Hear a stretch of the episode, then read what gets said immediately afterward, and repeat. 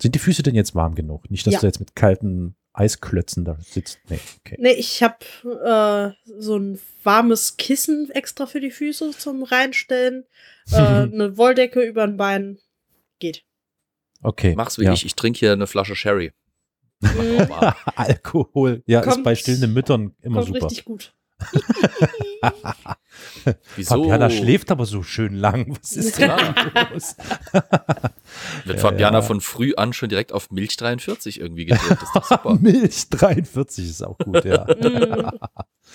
Im Ah. Sommer wieder geil. Mit schön mit Maracuja oder beziehungsweise Multivitaminsaft. Das schmeckt wie Solero. Äh, Ach, wie das Eis, nur mit Alkohol? Ja, Ja, ja. ah, okay. Tatsächlich. Ja, Also. Milch, Likör 43, Milch und ja, Maracuja-Saft geht oder aber auch Multi. Schön kalt ist wie Solero, nur mit Alkohol zum Trinken. Ist Und tödlich bei warmem Wetter. Aber Mhm. saugeil, saugeil. aber gut. Äh, weg vom Alkoholismus. Okay, Flo, äh, Bühne frei, Vorhang auf für dich.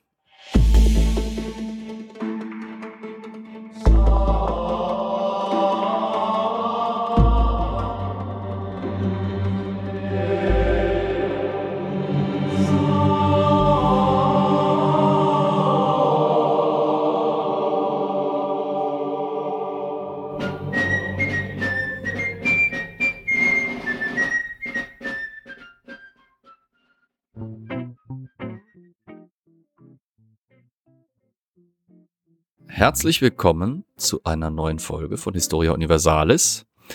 Heute einmal wieder militärisch, deswegen bin auch ich heute dran. Bin aber nicht alleine, wie immer. Äh, wir sind heute in einer kleinen, aber feinen Besetzung, denn außer mir ist noch die wunderbare Victoria hier in Saarbrücken dabei. Oh shit, das wird militärisch. Äh, ich muss mal gerade. Ja, ich habe auch gerade noch über einen entsprechenden Nix da, stramm stehen, weitermachen. Zu Befehl! Und ihr habt seine Sub äh, Insubordination bereits gehört. Der Sorry. Karol in Dresden ist auch mit dabei von der Partie. Howdy. Ich war heute faul und habe eine alte Vorlesung ausgebuddelt. Wir sind alle faul, Und, macht nichts. Äh, ja, äh, würde deswegen gerne mal äh, so ein bisschen aufwärmen. Wer bin ich?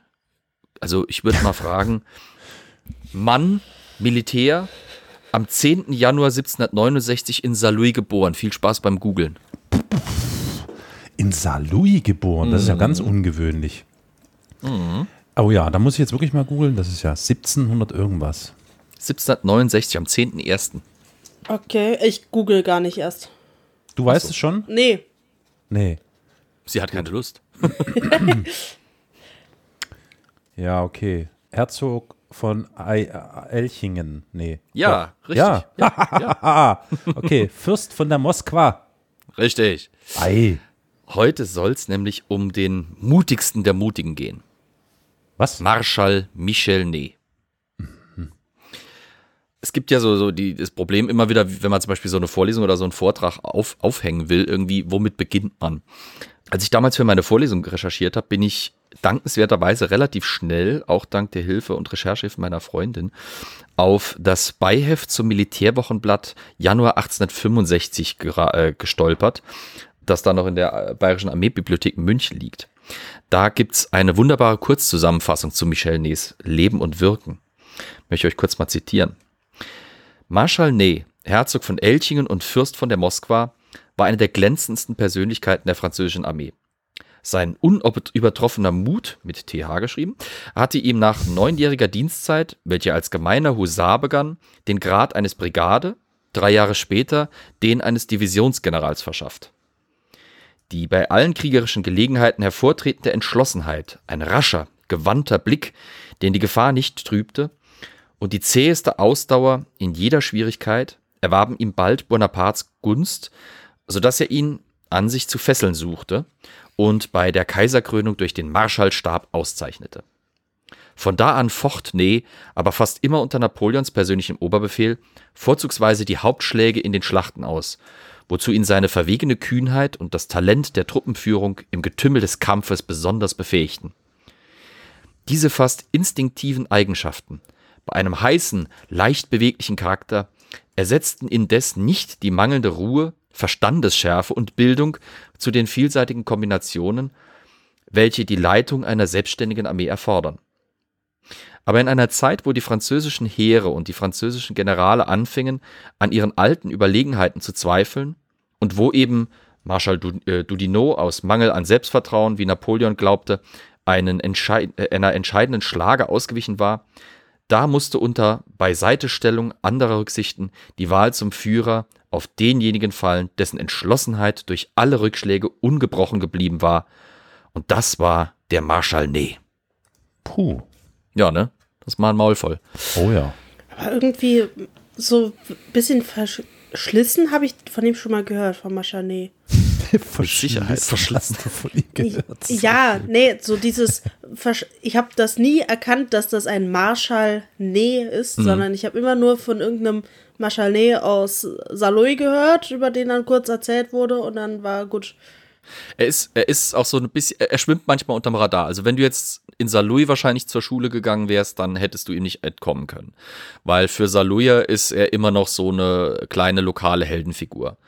Für diejenigen, die außerhalb des Saarlandes wohnen, Saarlouis ist eine Stadt im westlichen Saarland, die ähm, im 17. Jahrhundert quasi erst gegründet wurde durch Ludwig XIV. Daher auch der Name Saar-Louis. Das Louis steht für eben Ludwig XIV. Mhm. Das ist eine eine wundervolle, äh, äh, noch relativ gut erhaltene, teilweise sogar, ähm, Vauban-Festung statt.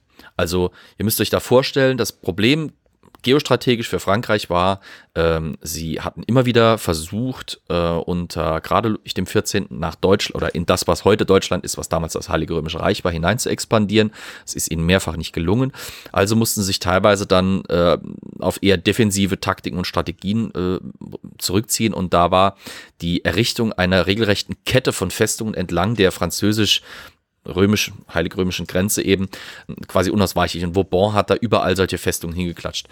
Im heutigen Saarland, im heutigen Westsaarland, ragte wie so eine Beule Frankreich, also eine Beule von französischem Territorium in eben dieses heilige römische Reich hinein und mitten in dieser Beule in einem perfekt dafür geeigneten flachen Abschnitt der Saarauen dort errichtete äh, Jean Prestre de Vauban, der äh, berühmte Festungsbaumeister, eben diese Stadt Saint-Louis. Dort in Saarlouis wurde, wie ich schon gesagt habe, am Anfang am 10. Januar 1769 eben Michel Ney geboren. Mit dem, was man jetzt schon vielleicht gehört hat, so von der Karriere dieser Hochfliegenden als Fürst von der Moskwa, Herzog von Elching etc., wird man jetzt denken, ja klar, er war halt typischer, typisches Kind aus reichem Hause, ne, wie es sich so gehört, Teil der Eliten und natürlich dann da irgendwie mit einem silbernen Löffel äh, schön weitergereicht, die Karriereleiter hinauf. Tatsächlich war das nicht so. Sein Vater war nämlich kein Adliger, war auch kein irgendwie Großgrundbesitzer oder sonst was. Er war Küfer. Küfer? Küfer. Äh, er hat Fässer hergestellt. Ah, okay. Fässer und andere Holzbehältnisse.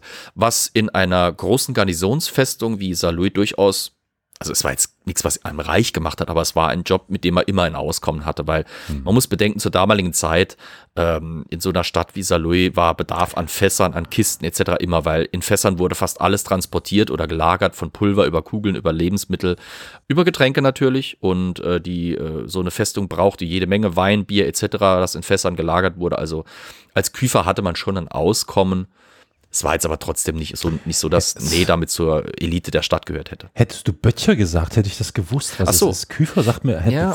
das ist interessant. Äh, es gibt kleinere Unterschiede. Ich glaube, ein Böttcher macht, glaube ich, eher andere kleinere Behältnisse als, mhm. also während ein Küfer meines Wissens nach eher für Fässer zuständig ist, macht ein Böttcher eher die kleineren Behältnisse. Aber kann ich mich hm. jetzt auch irren. Ja, Wir sind ja nicht bei der Letzte seines Standes hier. Ja. Ähm, was ich ganz schön finde, ist, noch heute gibt es das Haus das Geburtshaus von Marschall Ney, das ist in der Bierstraße bzw. Biergasse damals, 13, ist heute die Auberge Marschall Ney äh, mit einer schönen Plakette dran. Hier Ici est né le Marschall Ney, wunderbarer Reim, hurra. Er ist auch deswegen gerne so als der, als der Bub aus der Biergasse hier so äh, in manchen regionalhistorischen Werken dann so kumpelhaft äh, geführt. Aber naja, wie gesagt, er war Sohn eines Küfers und sein Vater, Pierre Ney, hätte gerne gehabt, dass äh, der kleine Michel einen etwas, ich sag jetzt mal, erleseneren Job als seinen eigenen übernimmt. Also er hätte jetzt, er wollte nicht, dass Michel äh, auch Küfer wird, sondern er wollte einen sozialen Aufstieg für seinen Sohn erreichen und hat durch gute Beziehungen und ähm, äh, auch wahrscheinlich einen nicht gerade unerheblichen Finanzaufwand es geschafft, dass Michel bis 1782 im damaligen Saarlouier Augustinerkolleg zur Schule ging und eine relativ gute Bildung erhielt. Diese Schule gibt es übrigens heute noch in anderer Form. Heute nennt sich das die SGS. Das ist also ein, das zweitälteste Gymnasium im Saarland, das es noch gibt. Nach dem, der Zeit auf dieser Augustinerschule wurde er Schüler in einem Notariat und nach seiner, ähm, nach ja, Abschluss seiner äh, einer, einer weitgehenden Lehre wurde er mit einer Schreiberstelle bei der Staatsanwaltschaft der lokalen, der französischen, äh, betraut, wechselte dann aber in eine Verwaltungsposition in der sogenannten Dillinger Hütte. Im Saarland gab es natürlich etliche Eisenwerke und die Dillinger Hütte war auf französischem Territorium ein relativ wichtiges Eisenwerk schon zur damaligen Zeit. Gibt es heute übrigens noch. Dillinger Stahl, bis, bis heute tatsächlich eine der wenigen, äh, eine der wenigen Stahlproduzenten, die im Saarland noch ansässig sind, produziert Spezialstahle. Mhm. Das Problem für Neva, das waren alles nicht so seine Jobs wie ihr äh, schon an der Karriere, die hier vorhin umrissen wurde in, dem, in der Vorrede, äh, erahnen könnt, hielt Allerdings. es ihn nicht in diesen Schreiberberufen, nicht in diesen Büros.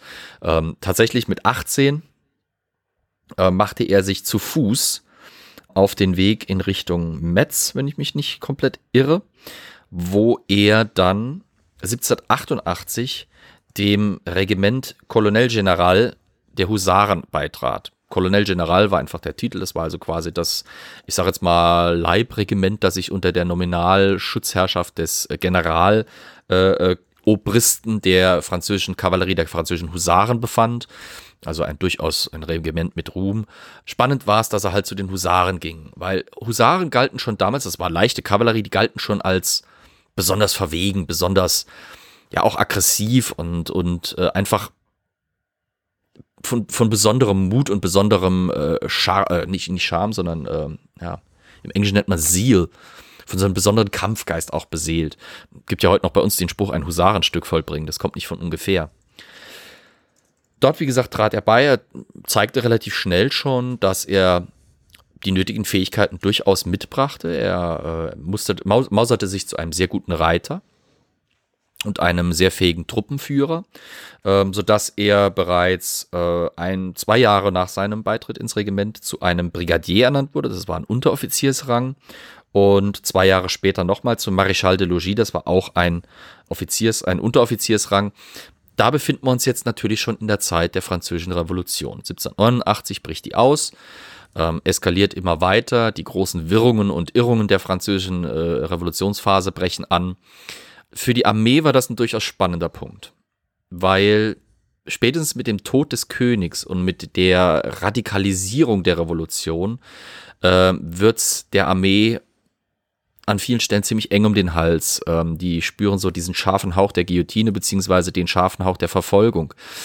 Die äh, französische Armee hat ein großes Problem insofern, als dass ein Großteil des Offizierskorps unter dem Ancien Regime stammt natürlich aus dem Adel. Das heißt quasi, die Militärführung liegt zu 95 Prozent in, in den Händen des hohen Adels. Sei das jetzt landbesitzender Adel oder Amtsadel, spielt keine Rolle, aber französischer Adel beherrscht das Offizierskorps. Mhm. Mit Fortschreiten der Revolution werden die natürlich immer weniger.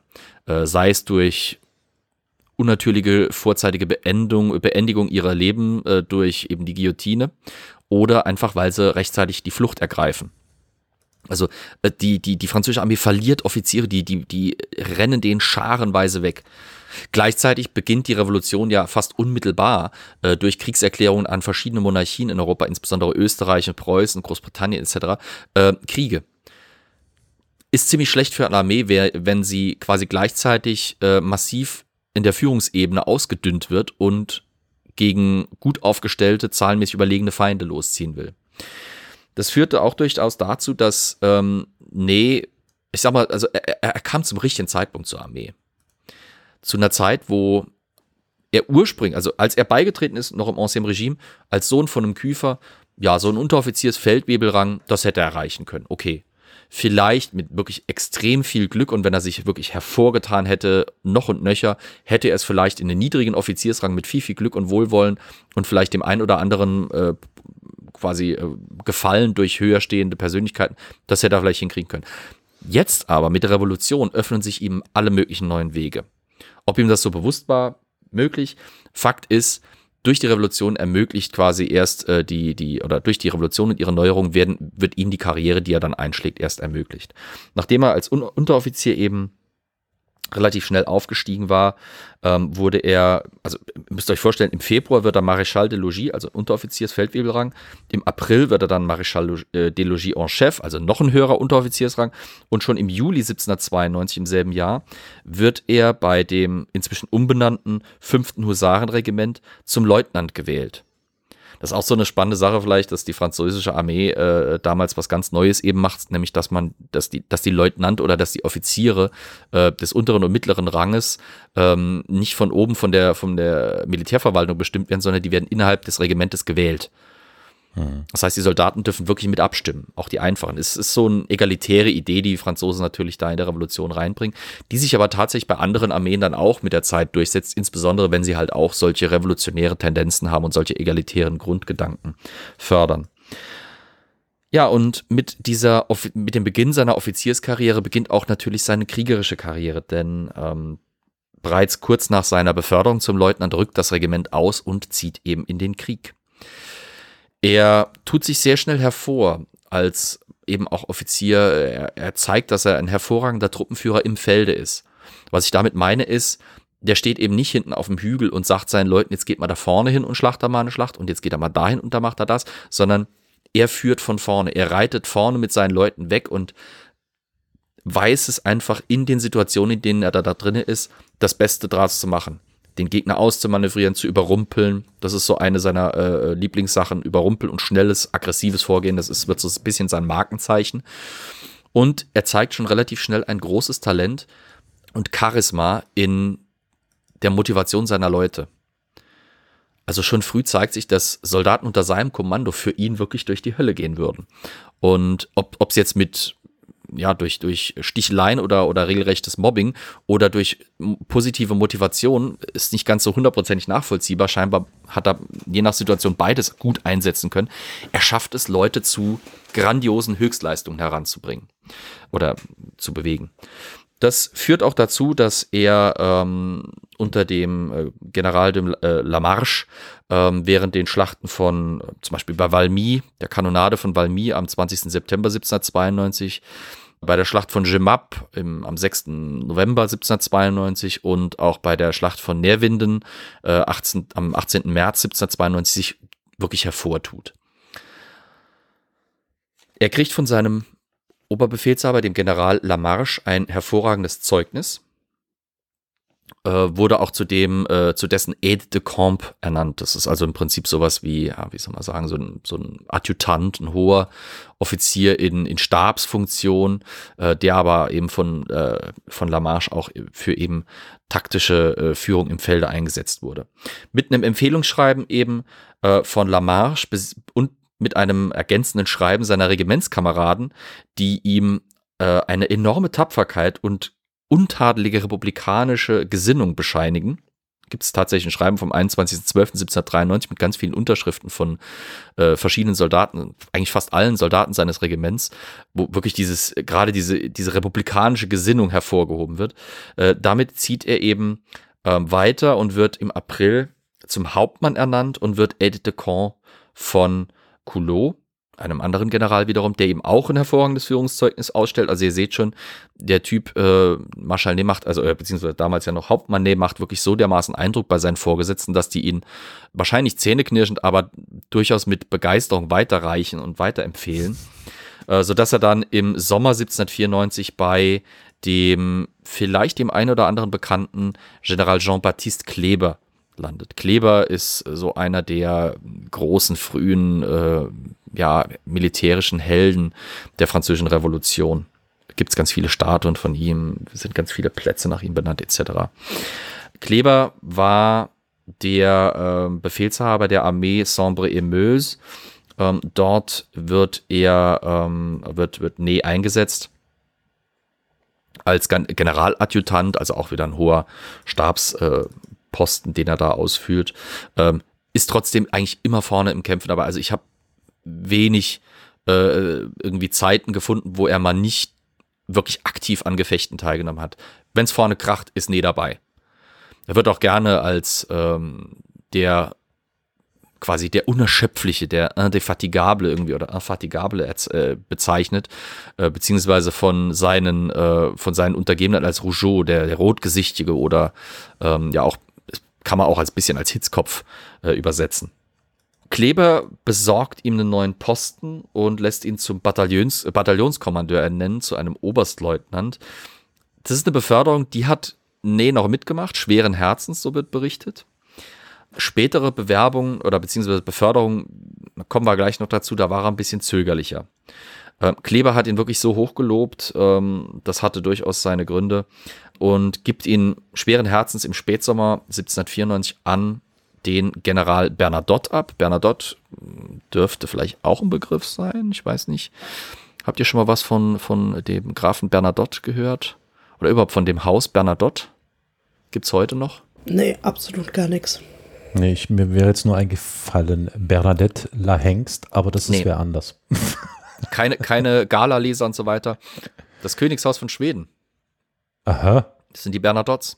Ja, klar. Was sonst? Ähm, Logisch. Mhm. Die sind quasi äh, unter Napoleon auf den Thron gekommen. Und der Bernadotte, um den es hier geht, war französischer General, später Marschall, wurde König von Schweden was putzig ist, weil äh, überliefert ist, dass äh, dieser Bernadotte aus der Revolutionszeit noch einen Körperschmuck, einen ganz speziellen hatte. Er hatte nämlich ein Tattoo.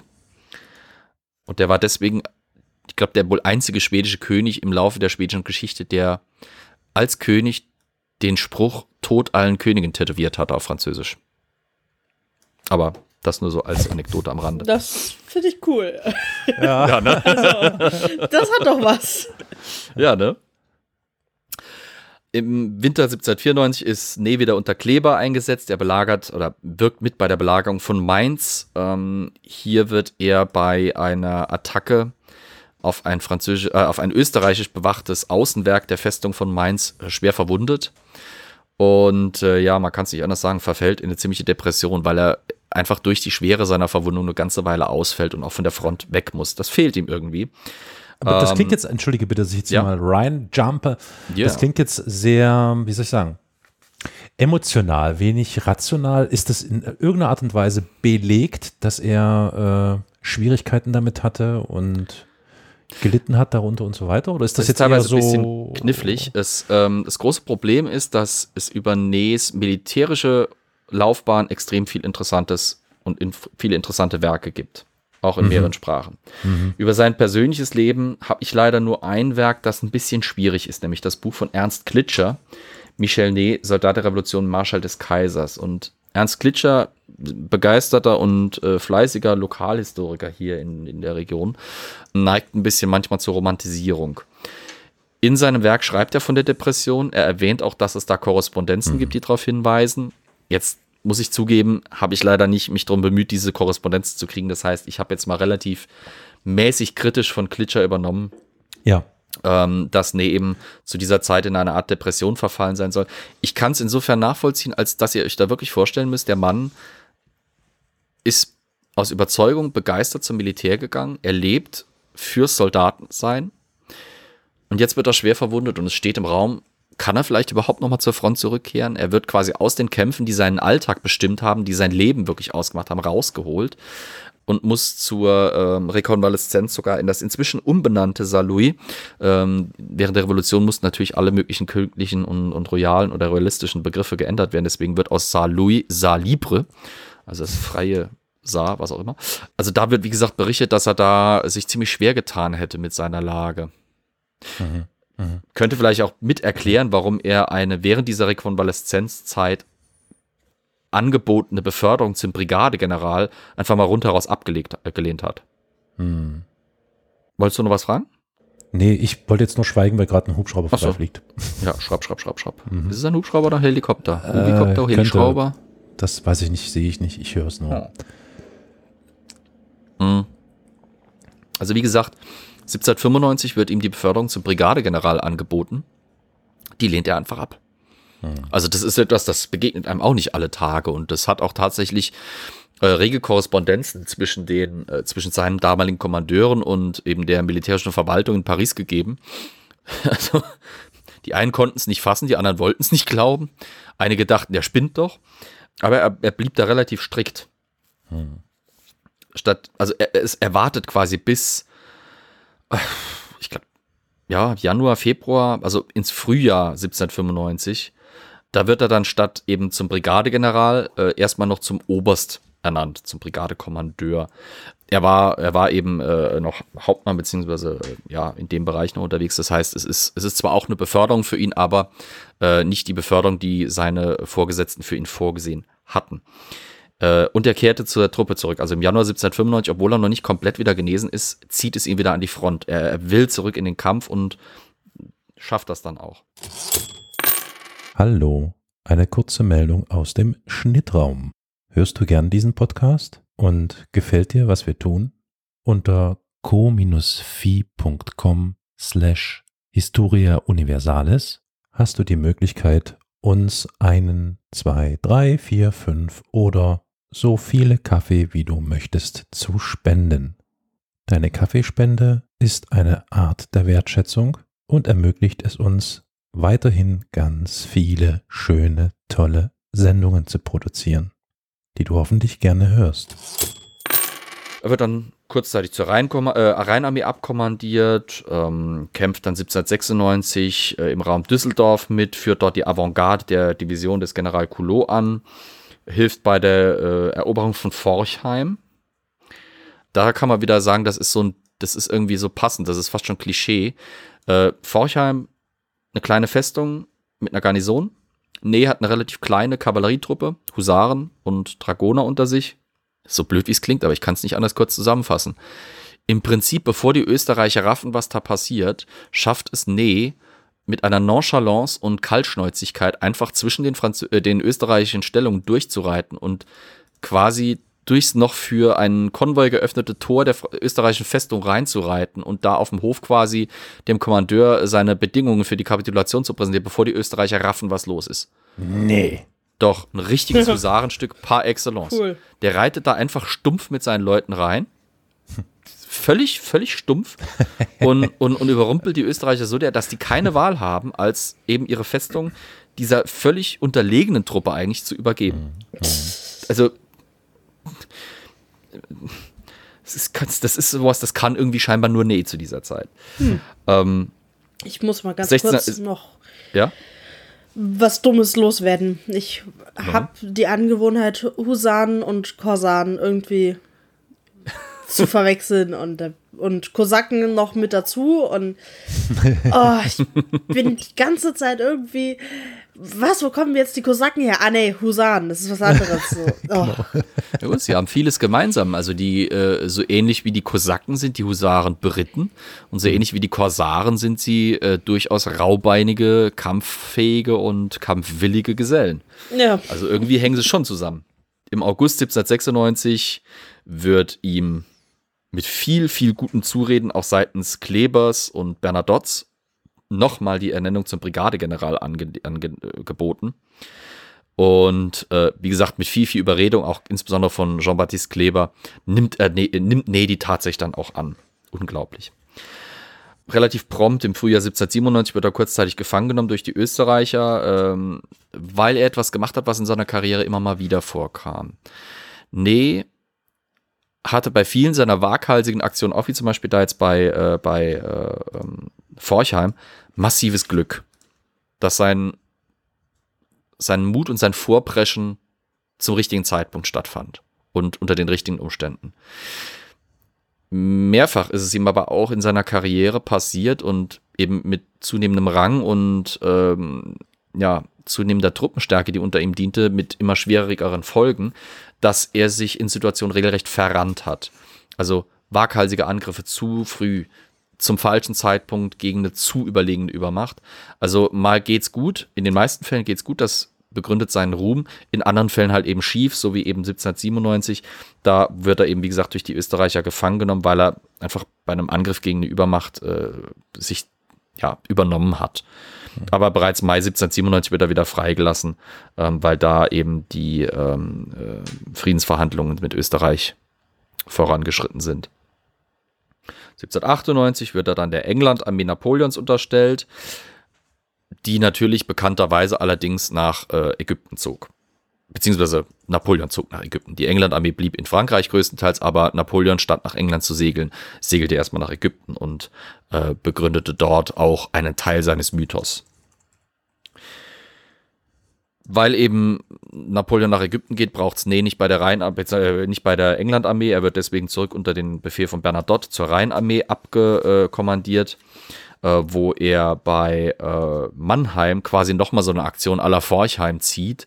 Äh, er überrumpelt da einfach quasi die Stadt, äh, die Stadtgarnison äh, und wird äh, da eben dadurch belohnt, dass er bei der Belagerung von Mannheim einfach, eine, wenn nicht die entscheidende Rolle spielt.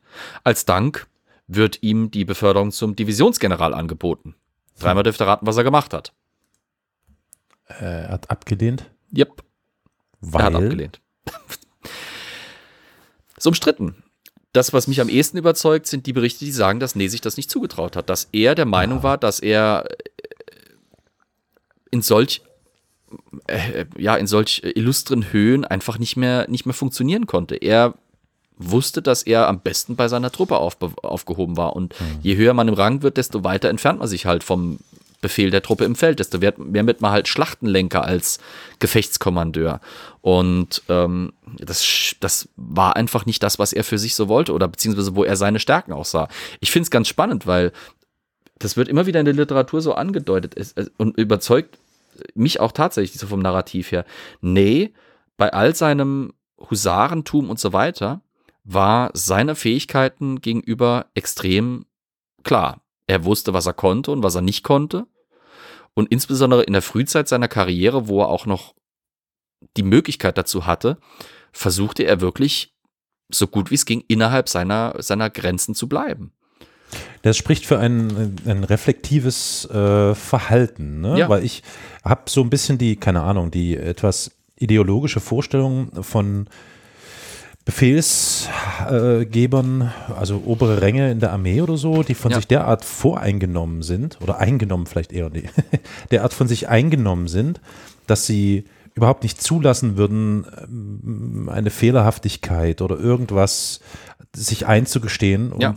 Ne? und das klingt schon ich mein, ja, anders. Überspitzt gesagt, es, es rannten in, in allen Zeiten, zu allen Zeiten in allen Armeen irgendwelche kleinen Soldaten rum, die dachten, sie wären die größten oder sie wären berufen, die größten Schlachtenlenker aller Zeiten mhm, zu werden, mhm. obwohl sie zu doof waren, um Pisse aus dem Stiefel zu kippen, wenn die Anweisungen auf die Sohle geschrieben sind. Ja. Also, und, und hier haben wir jemanden, der unheimliche Fähigkeiten mitbringt, der die Begeisterung für dieses Handwerk in Anführungsstrichen auch mitbringt, der aber gleichzeitig sich oder den, den, den oberen Grenzen eben seiner Fähigkeit extrem bewusst ist mhm. hat mich sehr fasziniert und auch beeindruckt, weil ja, verstehe ich. Die meisten Menschen neigen dazu, sich erstmal zu übernehmen. Und gerade ja. wenn dann sowas, ich meine, mit so einem Rang kommt Macht und Ruhm mhm, mh, mh. und Stellung. Genau, genau. Das ist ein sozialer Aufstieg auch. Als Divisionsgeneral gehörst du zum, ich sag jetzt mal, Adel der Armee sozusagen. Mhm. Da bist du Teil eines sehr illustren kleinen Kreises. Und das nicht zu wollen, pff, meine Fresse, das war schon ja. was. Ja. Bernadotte interveniert aber und schlussendlich nimmt Nee dann tatsächlich auch nach langem, langem, langem Hin und Her die Beförderung doch an. Hm. Aber erstmal hat er Nein gesagt. Hm. Ist auch, mein Eindruck ist auch nicht, dass es sich hierbei irgendwie um falsche Bescheidenheit handelt, so nach dem Motto hm. Nein, nein, nein und dann, wenn die anderen genug gebettelt haben, dann nimmt das dann großzügig an, sondern es ist wirklich, er will eigentlich nicht. Aber woher er kommt jetzt dieser Eindruck? Das würde mich interessieren. Hm? Was? Woher kommt dieser Eindruck? Äh, Weil es ihm nichts genutzt hätte. Im Gegenteil. Ach so, du meinst dieses Herumlamentieren? Ja, das hätte okay, nichts ja, gebracht. Hm, ja, ja, ja hm, hm, Im Gegenteil, also das, das Verstehe. macht da auch keinen Sinn.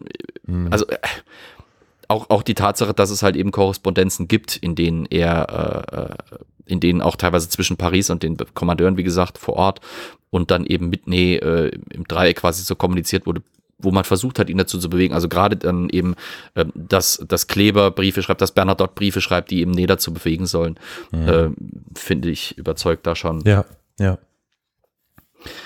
Ab 1799 äh, kommt, kommt für Ney so ein bisschen schwierigere Zeit. Er wird nämlich dem General Masséna unterstellt. Der äh, Masséna war einer der großen Köpfe, wird auch später so wie nee, auch Marschall von Frankreich, einer der führenden Köpfe des Militärs und ist beauftragt mit den äh, Kämpfen in der Schweiz. Dort bemüht sich Frankreich auch um eine Neuordnung der Schweiz. Äh, die, die, soll dann später die, ähm, ähm, die äh, was war es, Hel Helvetische Konföderation oder sowas werden, also die Eidgenossenschaft äh, werden dort.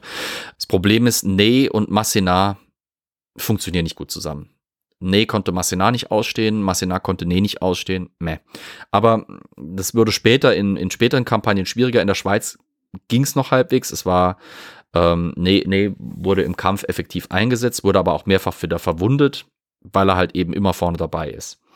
Im Mai quasi kommt, glaube ich, also im Mai wird er darunter versetzt, im Ende Mai wird er mal verwundet, im Juni ist er schon wieder dabei. Also der kriegt, glaube ich, eine, eine, einen Säbelstich oder sowas ab und ist zwei Wochen später schon wieder im Sattel als Kommandeur. Also ist auch unheimlich robuster Typ und lässt sich da nicht irgendwie von Krankenbetten oder sowas halten. Gibt's nicht. Hier kann ich jetzt regionalgeschichtlich nochmal kurz ein bisschen abschweifen, eine kleine Anekdote reinmachen. Ähm, in der Schweiz kämpft, kämpfen die Truppen von Ney gegen die Reichsarmee. Und in der Reichsarmee kämpft ein Soldat, ein Offizier, der aus heutiger Sicht genauso wie Ney aus dem Saarland stammt. Der letzte regierende Fürst von Nassau-Saarbrücken, Ludwig von Nassau-Saarbrücken, hatte in zweiter Ehe eine eigentlich aus dem bürgerlichen Rahmen stammende, eine Tochter eines Tagelöhners geheiratet, nämlich Katharina Kest. Hier im Saarland kennt man die in manchen Kreisen als die Gänsegretel. Die Gänsegretel war halt wie gesagt, eine mehr oder weniger hübsche, von ihren Porträts her kann man drüber streiten, ähm, Dame, die am, im Dunstkreis eben des äh, Saarbrücker Hofes irgendwie unterwegs war, wo sie eines Tages vom Fürsten entdeckt wurde, in Anführungsstrichen. Ähm, sie stand in den Diensten einer der Hofdamen der äh, Fürstin von Saarbrücken. Fürst Ludwig ließ sie dann in seine eigenen Dienste kommen, hat sie dann in äh, der quasi der Kinderstube, der fürstlichen Kinderstube eingesetzt als äh, Kindermädchen. Und als seine Gattin starb, ließ er Katharina Kest in Frankreich zu einer Dame ausbilden, um sie dann später zu ehelichen. Es war natürlich ein absolutes No-Go. Er war Fürst, gefürsteter Graf von Nassau-Saarbrücken, also ein wichtiges Haus auch auf, auf dem europäischen Adels äh, äh, quasi äh, Raster. Und sie war einfach quasi die Tochter von einem Tagelöhner irgendwo aus dem Dorf. Er ähm, hatte mit ihr mehrere Kinder. Er hatte sie übrigens zu äh, verschiedenen Titeln bringen lassen. Also er hatte bei den Herzögen von Pfalz-Zweibrücken den Titel einer Reichsgräfin von Ottweiler für seine äh, bürgerliche Gattin erworben, um sie ein bisschen standesgemäß an, an sich zu binden. Es reichte aber natürlich seiner Verwandtschaft und auch der Gesellschaft drumherum nicht. Sie war immer noch als Emporkömmling quasi verpönt. Dann ging er sogar so weit, dass er zum König von Frankreich ging und von einem französischen Adligen die Herrschaft Dillingen erworben hat. Das äh, machte dann eben seine Gattin äh, zu einer Herzogin von Dillingen. Damit war sie theoretisch rangmäßig sogar höher als er selber, aber es hat nichts gebracht. Sie ist heute noch als die Gänsegretel bekannt. Lange Rede, kurzer Sinn. Aus der Ehe der beiden war unter anderem ein äh, junger Mann, hervorgegangen, nämlich Ludwig Karl, Reichsgraf von Ottweiler und Herzog von Dillingen. Er war zu diesem Zeitpunkt der einzige noch lebende männliche Sohn, äh, ja, noch lebende männliche Sohn, okay, der einzige noch lebende männliche Nachfahre des Fürsten von Nassau-Saarbrücken, aber durch das die Ehe halt mit einer bürgerlichen und auch eine sogenannte morganatische Ehe, ich erinnere an die Christian der vierte Folge, also eine Ehe zur linken Hand, wo die Kinder nicht erbberechtigt sind, war, war es ein bisschen tricky. Eigentlich wäre dieser Karl Ludwig nicht erbberechtigt gewesen, aber pikant daran ist, dass der eigentliche Erbprinz von Saarbrücken, der legitime Sohn Ludwigs, bereits tot war zu diesem Zeitpunkt. Also lagen relativ viele Hoffnungen auch für das Überleben des, ich sag mal, des Mannesstammes der Nassau-Saarbrücker und beziehungsweise auch für eben äh, die Katharina Kest, die Reichsgräfin von Ottweiler und Herzogin von Dillingen, an diesem Karl Ludwig äh, oder Ludwig Karl, der als Reichsgraf, äh, äh Quatsch, als, als, als äh, Hauptmann, wenn ich mich richtig erinnere, eben bei der Reichsarmee diente in dieser Funktion kämpfte quasi dieser letzte Nachfahre, männliche Nachfahre des äh, letzten regierenden Fürsten von Nassau-Saarbrücken gegen die Truppen dieses Jungen aus der Saluja Biergas und bittererweise für Katharina Kest bei einem Gefecht am Brennerpass fiel ähm, dieser letzte männliche Nachfahre von Fürst Ludwig von Nassau-Saarbrücken gegen eben die Truppen von Michel Ney. Also wir haben da, wenn man es so ein bisschen überspitzen will, regionalgeschichtlich gesehen, den Emporkömmling, der im, im Dienste der Republik kämpft und hier in militärische Höhen aufsteigt, der verantwortlich ist für das Erlöschen quasi äh, der Nachfahrenschaft äh, von den letzten regierenden Fürsten von Saarbrücken, die eben mit Ludwig Karl ihr Ende finden. Okay, regionalgeschichtlicher Exkurs beendet.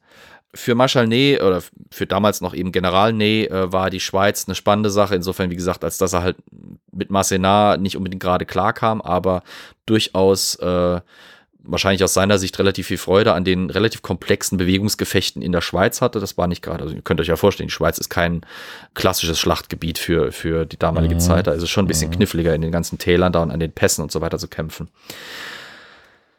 1799 im August, also relativ kurz danach, ähm, wird Ney an die, zurück zur Rheinarmee versetzt, wo er bei Entlastungsangriffen für Massenar äh, eben bei Heilbronn kämpft.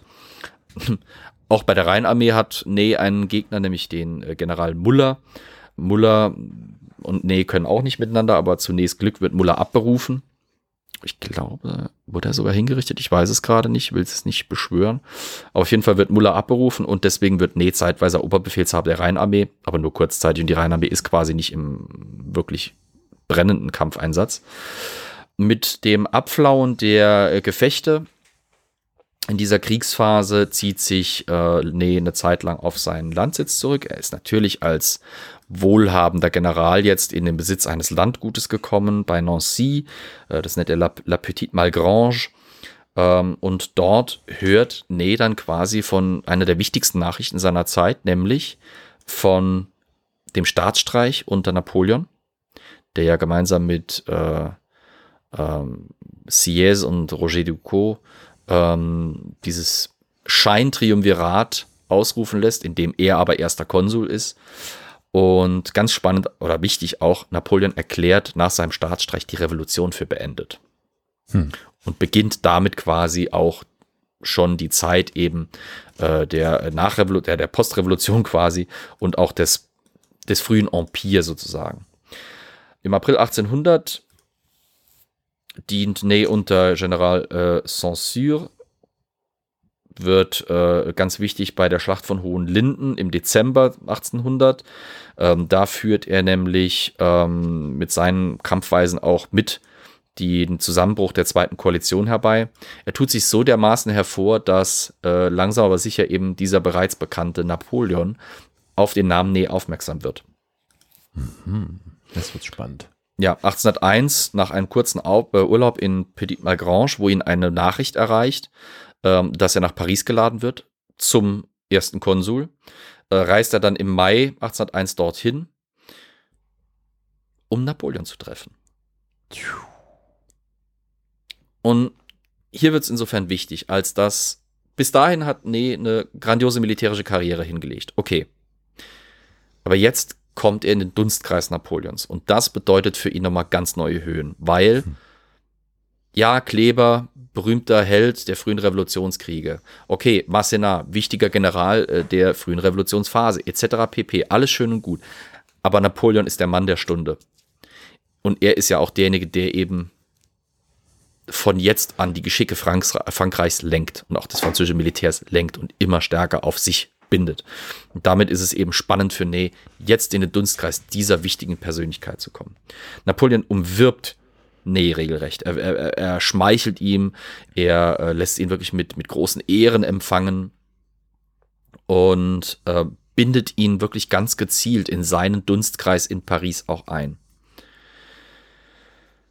1801 im Dezember ähm, wird Ney sogar vorgeschlagen für so eine dieser, ich sag jetzt mal, frühen Aktionen, die Napoleon gerne mal gemacht hat. Und zwar hatte er vor, eine Operation, eine Expedition nach Santo Domingo zu schicken. Ähm, dort wollte Ney gerne mit. Ihm war wahrscheinlich die Frieden, diese kurze, aber, aber für ihn schon zu lange Friedenszeit zu, zu langweilig. Eigentlich will er also nach Santo Domingo, aber hm, er begegnet nach Napoleon der wohl, denke ich mal, zweitwichtigsten Person in seinem Leben. Ist jetzt ein bisschen überspitzt gesagt. Seine Partnerin, seiner Künftigen. Ja. Aglaé Louise Auguier. Die war eine enge Freundin von, äh, von der äh, ähm, quasi Stieftochter von Napoleon, Hortense de Beauharnais. Im Prinzip mit, also, äh, so, so wird es auch wieder bei Klitscher geschildert, aber ähm, ich habe auch so in zwei, drei anderen Artikeln und so, wo, die ich mal damals für die Recherche gelesen habe, in englischsprachigen Artikeln gelesen, man ist sich schon relativ sicher, dass das, äh, dass diese äh, Begegnung mit mit dieser mit dieser Mademoiselle Auguier nicht einfach deswegen für Ney interessant war, weil es politisch oder, oder gesellschaftlich eine gute Verbindung gewesen wäre, sondern die zwei haben sich wirklich scheinbar gemocht. Also er, er hat wirklich äh, sich in sie verliebt und sie in ihn. Ähm, er war auch damals, also äh, meine bessere Hälfte war irgendwie auch ganz angetan von seinen Porträts aus Jugendzeiten. Also Ney war schon ein schneidiger junger Kerl damals. Also er war ein gut aussehender, ähm, Mann in seinem im besten Alter, späte 20er, frühe 30er, der eine brillante militärische Karriere hinter sich hat oder, oder bereits hingelegt hat und noch viel vor sich hat und jetzt eben auch in den Dunstkreis Napoleons gekommen ist. Also perfekter Partner und, und äh, dass eben äh, die Agley Louise äh, sich da in ihn verknallt hat und umgekehrt ist schon irgendwie nachvollziehbar. Statt eben nach äh, Santo Domingo zu gehen, wird er tatsächlich zum Generalinspekteur der Kavallerie berufen. Das ist ganz praktisch für ihn, weil damit hatte er mehr ähm, Gründe, auch in Paris zu sein und auch in den ähm, gehobener Gesellschaftskreisen um Napoleon herum zu verkehren. Das begünstigt dann natürlich seine Beziehung zu Aglaé, Louise, ähm, die eben auch mit äh, starker Unterstützung von Josephine de Beauharnais, also der Gattin Napoleons, dann eben äh, zur Eheschließung am 5. August 1802 führte. Spannend vielleicht, bei der Hochzeit mit Ney und Aglaé steht ein ähm, auf dem Hofgut von Grignon, wo die heiraten, eben beschäftigtes Ehepaar vor dem Altar, das da seine goldene Hochzeit feiert. Also da sieht man auch wieder, Ney hat keinen Standesdünkel. Er lässt es zu, dass während seiner Hochzeit auch oder im, im, im Rahmen seiner Hochzeitszeremonie auch ein äh, Ehepaar von Dienst beschäftigt, also von, von einfachen Angestellten, Hausangestellten quasi auf diesem Hofgut in Grignon ähm, mit am Altar stehen darf und dort ihre goldene Hochzeit feiern dürfen. Finde ich ganz sympathisch, persönlich. Ähm, aus der Ehe der beiden gehen vier Söhne hervor. Äh, ihr werdet äh, nicht drauf kommen, wer die Paten dieser Leute, äh, dieser, dieser Jungs waren. Zum Beispiel bei Joseph Napoleon. Werdet ihr nie drauf kommen, wer der Patenonkel äh, war. Der wird am 8.5.1803 geboren, ist am ist 1857 gestorben. Der zweite Sohn war Michel Louis Félix, ähm, wurde am 24.08.1804 geboren. Eugène Michel, am 12.06.1806 geboren. Und Edgar Napoleon Henri, wurde am 12.04.1812 geboren. Also die äh, jeweiligen Taufpaten waren eben Napoleon selbst, beziehungsweise Napoleons Brüder. Ähm, und äh, ich glaube, bei Eugène Michel war es eben Eugène de Beauharnais, also quasi äh, der Schwiegersohn, äh, Quatsch, der, äh, der, der äh, Stiefsohn von Napoleon. So. Mhm. 1802 war insofern auch noch spannend, dass er äh, eben nicht nur zum Generalinspekteur der Kavallerie und eben zum Ehegatten von Aglaé Louis Ag äh, Auguier befördert wurde, sondern er wurde auch Oberbefehlshaber der französischen Truppen in der Schweiz, sollte dortige Unruhen befriedigen, wurde als Sonderbeauftragter von Napoleon ähm, ähm, zu einem dortigen Minister ernannt um die dortigen Mediationsakte durchzusetzen. Die Mediationsakte ist zu kompliziert, wenn ich da jetzt noch groß ins Detail gehe. Sagen wir einfach, das waren die französischen Pläne für die Neuordnung der Schweiz und der dortigen Regierungsverhältnisse. Hm. 1803 bricht der Krieg mit Großbritannien aus. Und Ney wird Oberbefehlshaber des 6. Armeekorps an der Kanalküste. Kleiner Exkurs wieder an dieser Stelle. Ähm, was ist ein Armeekorps? Schon mal gehört? Klar. Haha. Ich könnte aber jetzt gar nicht erklären, was es genau ist. Genau. Armeekorps waren so eine Neuerung unter Napoleon, die er quasi, ich sage mal, erfunden hat. Ähm, es handelt sich dabei im Prinzip um eine Kommandoeinheit, sage ich mal. Also so ein Korps ähm, wurde von Marschällen befehligt, umfasste so 15.000 bis 30.000 Mann und oh, bestand okay. aus einer Kombination aus sechs Divisionen Infanterie, zwei Korps Kavallerie und zwei Korps Artillerie. Mhm ähm, mit dazugehörigen Unterstützungseinheiten, also Spezialisten wie Logistikern, Aufklärung, Pioniere etc., alles, was so eine Armee halt braucht zum Funktionieren. Mhm. Diese Neuerung der Korps entsteht so um 1803 bis 5. Ist, wie gesagt, eine französische Erfindung, die aber relativ schnell danach von allen anderen europäischen Armeen auch imitiert wurde. Einfach weil dadurch relativ flexible Gefechtskom äh, entstanden. Man hat halt 15 bis 30.000 Mann, das ist quasi eine kleine Armee. Die kann relativ unabhängig funktionieren. Im Gegensatz zu vorher, wo eben viel, viel größere und teilweise viel chaotischer geordnete Verbände miteinander operieren mussten und auch im Großverband ge gearbeitet haben.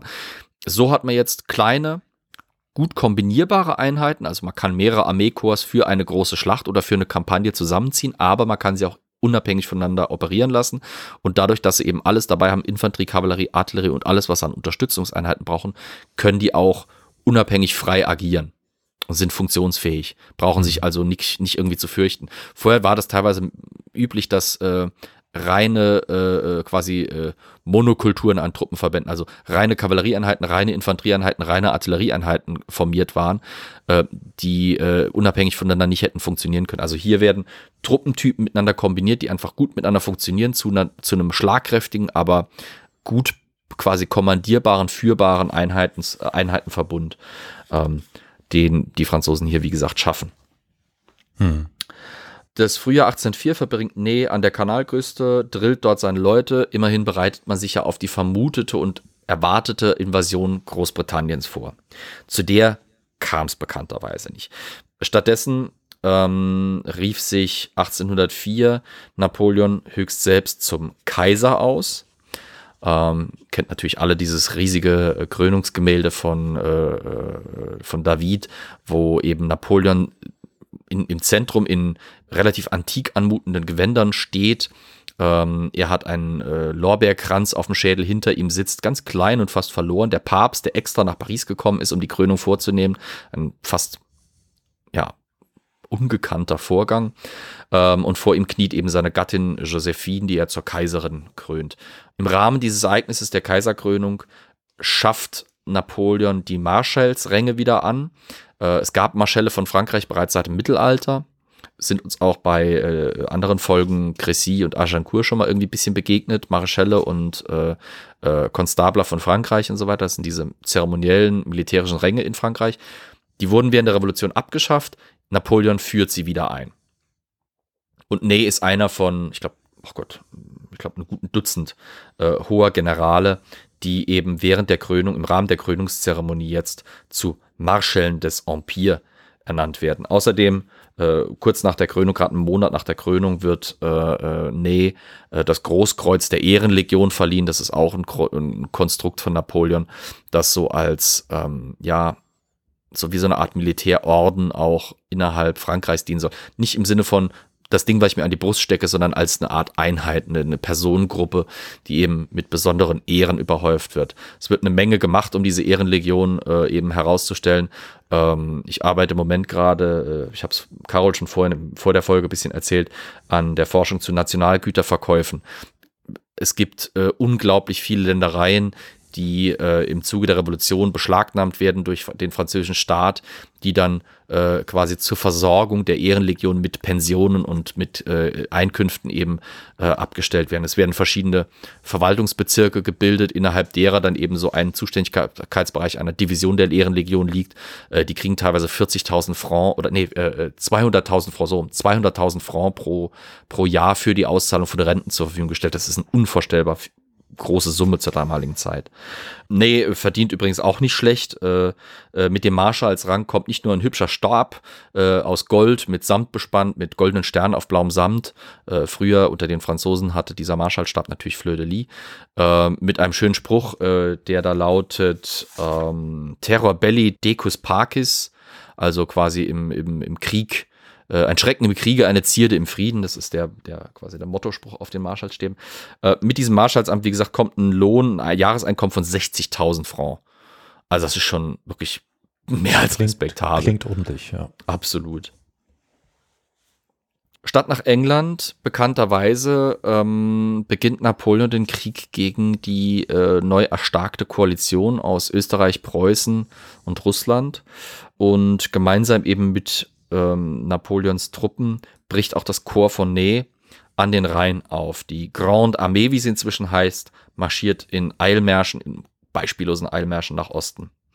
Äh, zu dieser Zeit stößt übrigens Henri Jomini zu seinem Stab. Henri Jomini ist vielleicht dem einen oder anderen Zuhörer oder der einen oder anderen Zuhörerin mit militärhistorischem Schwerpunkt ein Begriff, weil das ist einer der großen, in dem Falle französischsprachigen Militärtheoretiker des 19. Jahrhunderts. Ähm, Jomini wird Aide de Camp unternehmen, also auch wieder eine Stabsfunktion. während Nee der wunderbar äh, grandiose äh, Führer vorne an der Front ist, ist, ist Jomini quasi sein theoretischer Unterbau, kann man fast schon sagen. Also es liegt nahe, dass äh, dort, wo Nee vielleicht taktisch manchmal ähm, ein bisschen über die Stränge geschlagen hat, war Jomini der etwas kühlere Denker. Also die zwei haben sich sehr, sehr gut ergänzt, äh, blieben auch ziemlich lange äh, im, im Verbund miteinander. Und Jomini, also wie gesagt, ist, äh, wurde später mit seinen, Militärs, mit seinen militärtheoretischen Schriften ganz wichtiger Denker, militärischer Denker des 19. Jahrhunderts. Am 14. Oktober 1805 schlägt Ney sich hervorragend in der Schlacht von Elchingen. Ähm, ich fasse das jetzt nur ganz kurz zusammen.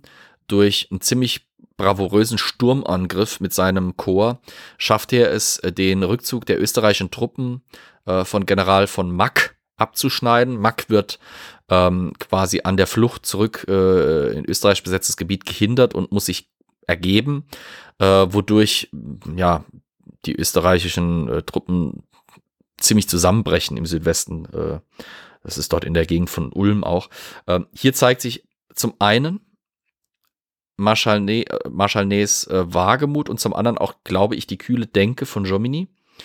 Äh, denn es wird immer wieder gesagt, dass Jomini derjenige war, der ihm empfohlen hat, äh, Befehle, die ihm der ähm, Marschall Murat gegeben hatte, zu ignorieren. Murat hätte gerne äh, Nee wesentlich defensiver eingesetzt. Jomini empfiehlt Nee quasi äh, ähm, seinem, seinem Spirit zu folgen und eben den Angriff zu wagen, einen Kavallerieangriff zu wagen. Und eigentlich nur durch dieses Ignorieren von den Befehlen von äh, Marschall Murat äh, durch Nee kommt es zu diesem großen Sieg in der Schlacht von Elchingen. Also wie gesagt, die, die Österreicher können nicht mehr ausweichen. Ähm, das belagerte Ulm äh, kann nicht entsetzt werden ähm, und Mack muss sich, wie gesagt, ergeben. Das, wie gesagt, mit, äh, mit Elchingen schafft sich Nee auch unter äh, eben der, äh, der Ägide der Grande Armee einen gewissen Ruf wiederum ähm, und tut sich hervor. Es ist übrigens gleichzeitig auch die Aktion bei Elchingen, die verhindert, dass er später bei der Schlacht von Austerlitz äh, teilnehmen konnte. Die wurde ohne seine Truppen geschlagen. Er war erst wieder mit seinen Leuten bei Auerstedt dabei, ähm, aber naja. Bei Jena und Auerstedt äh, am 14. Oktober ignorierte Nee schon wieder Befehle. Diesmal war es nicht ganz so clever. Er übernahm wieder so einen von seinen üblichen Sturmangriffen auf preußische Linien unter dem äh, Herzog von Hohenlohe. Dummerweise ähm, hat er sich da verkalkuliert, seine Truppen wurden abgeschnitten, preußische Entsatztruppen ähm, bringen ihn so arg in Bedrängnis, dass äh, Marschall Lann mit seinen Truppen herbeieilen muss und Nee quasi rauszuhauen. Angeblich hat Napoleon dieses, diesen Fauxpas damit kommandiert, dass ähm, Nee so wenig über Soldaten sein wüsse, wie äh, äh, die äh, nee, äh, Nee wüsse weniger über das Soldatensein als jeder frisch rekrutierte Trommlerbursche. Hm, naja. Anfang Februar 1807 oder beziehungsweise im Januar 1807 stehen äh, die französischen Truppen im Grenzgebiet ähm, zwischen Preußen, Sachsen und Polen in diesem Gebiet geht es den Franzosen nicht unbedingt gut. Ihnen gehen die Vorräte aus, ihre Unterbringung ist nicht gerade gut, den Soldaten geht die Moral abhanden, es kommt zu Desertionen und so weiter. Ähm, nee, unternimmt eine Fourage-Tour. Also Fourage ist, wenn man Truppenverbände, insbesondere Kavallerie, aussendet, um Versorgungsgüter oder eben besser geeignete Quartiere auszuspähen in der Umgebung. Bei diesen Fouragetouren stößt, stößt, stoßen Truppen seines Korps bei Heilsberg auf massive Gegenschläge preußischer und russischer Truppen ähm, unter den Generalen Lestock und Bennigsen. Die waren nämlich gerade dabei, einen Überraschungs-, mehr oder weniger Überraschungsangriff äh, mitten im Winter eben auf die französischen Truppen zu planen. Ist ein bisschen schwierig hier. Ähm, also in den einen Quellen heißt Nee war gerade halt eben auf dieser Fouragetour, so wie ich es jetzt gesagt habe. Andere sagen, Nee hätte durch überambitionierte Angriffe eine preußisch-russische Gegenreaktion quasi äh, äh, ähm, herbeigeführt. Also so nach dem Motto, dadurch, dass Ney halt eben so weit in feindliches Gebiet vorgestoßen sei, mit relativ kleinen Verbänden, hätte er den Preußen und Russen A vermittelt, dass er, äh, dass eben französische Verbände in der Gegend seien und B, dass das schwächere Verbände wären, sodass die zum Angriff quasi ermutigt gewesen seien. Kann man jetzt drüber streiten. Gut, kann sein, dass ich hier jetzt ein bisschen behaftet bin, aber ich mag nee muss ich ganz ehrlich zugestehen. Ich finde eine interessante Figur. Deswegen bin ich bereit zu glauben, dass es einfach ein blöder Zufall war, dass seine Truppen in der Gegend am Fouragieren und am Spähen waren, wo halt gerade die Preußen und Russen am Aufwalzen waren. Ähm, auf jeden Fall wird behauptet in manchen Stellen, dass eben Nee diese Gegenangriffe von Bennigsen und Lestock provoziert hätte. Die führen ähm, am 8. Februar 1807 zu der Schlacht von Preußisch-Eylau eine der blutigsten Schlachten bis dahin auf dem Ost, ostwärts gerichteten Feldzug der Franzosen äh, und einer, wo es auch ziemlich knapp wird. Ähm, also Nee ist nicht in der Nähe von Preußisch-Eylau zu diesem Zeitpunkt. Die Schlacht beginnt. Äh, Napoleon kommt echt in Bedrängnis. Äh, seine Truppen kommen irgendwie A, nicht in die Gänge und B, viel zu langsam auch aufs Schlachtfeld. Der Nachteil von dieser Chororganisation ist natürlich, man muss die Chors auch bei der Schlacht erst, zur Schlacht erstmal zusammenführen. Ähm, das kann gut gehen, es kann aber auch schief gehen, wenn halt eben Truppen aufgehalten werden ähm, oder zum Beispiel durch andere gegnerische Truppen irgendwo gebunden werden und dann einfach nicht zur Schlacht auftauchen, dann ja, kann es halt schnell mal wirklich brenzlig werden. Für Napoleon war es bei Preußisch-Eylau brenzlig. Nays Truppen brauchten viel zu lange, um auf dem Schlachtfeld zu erscheinen. Ähm, erst bei Einbruch der Dunkelheit erreichen sie eben äh, die, das Gefechtsfeld, schmeißen sich dann sofort mit, mit 14.000 Mann äh, in die Schlacht und schaffen es dadurch, einen Putt quasi herbeizuführen. Also Preußisch-Eylau je nach Lesart kann man es natürlich als Sieg für jeweilige, jeweilige Seite interpretieren. Insgesamt muss man aber wirklich sagen, war es ein Unentschieden sozusagen. Ein blutiges, blutiges Unentschieden. Das war auch so ein bisschen, ich sag mal, das, das, da, da wie gesagt, da wurde Kritik an Nee geäußert. Da ähm, kratzte es so ein bisschen an seinem Ruhm. Den konnte er aber bei äh, Friedland wieder so ein bisschen, äh, beziehungsweise bei Gutstadt wieder gut machen. Das war äh, im Sommer 1807 dann bei äh, der Schlacht von Gutstadt-Deppen das heißt tatsächlich so. Äh, da wurde nämlich äh, Neys Korps von überlegenen Truppen des General Bennigsen attackiert. Ney konnte seine Position nicht halten, zieht sich aber genau zum richtigen Zeitpunkt taktisch clever und kämpfend zurück, ähm, als der russische General Gortschakow seine Truppen für ein Flankenmanöver äh, bereit macht und schafft es wirklich im, im Rahmen dieser Schlacht extrem brillant sag ich mal, sich aus dieser Schlacht herauszuziehen unter minimalen Verlusten ähm, und rettet damit wirklich eine, eine nicht, nicht gerade zu unterschätzende Portion der französischen Truppen durch dieses clevere Manöver.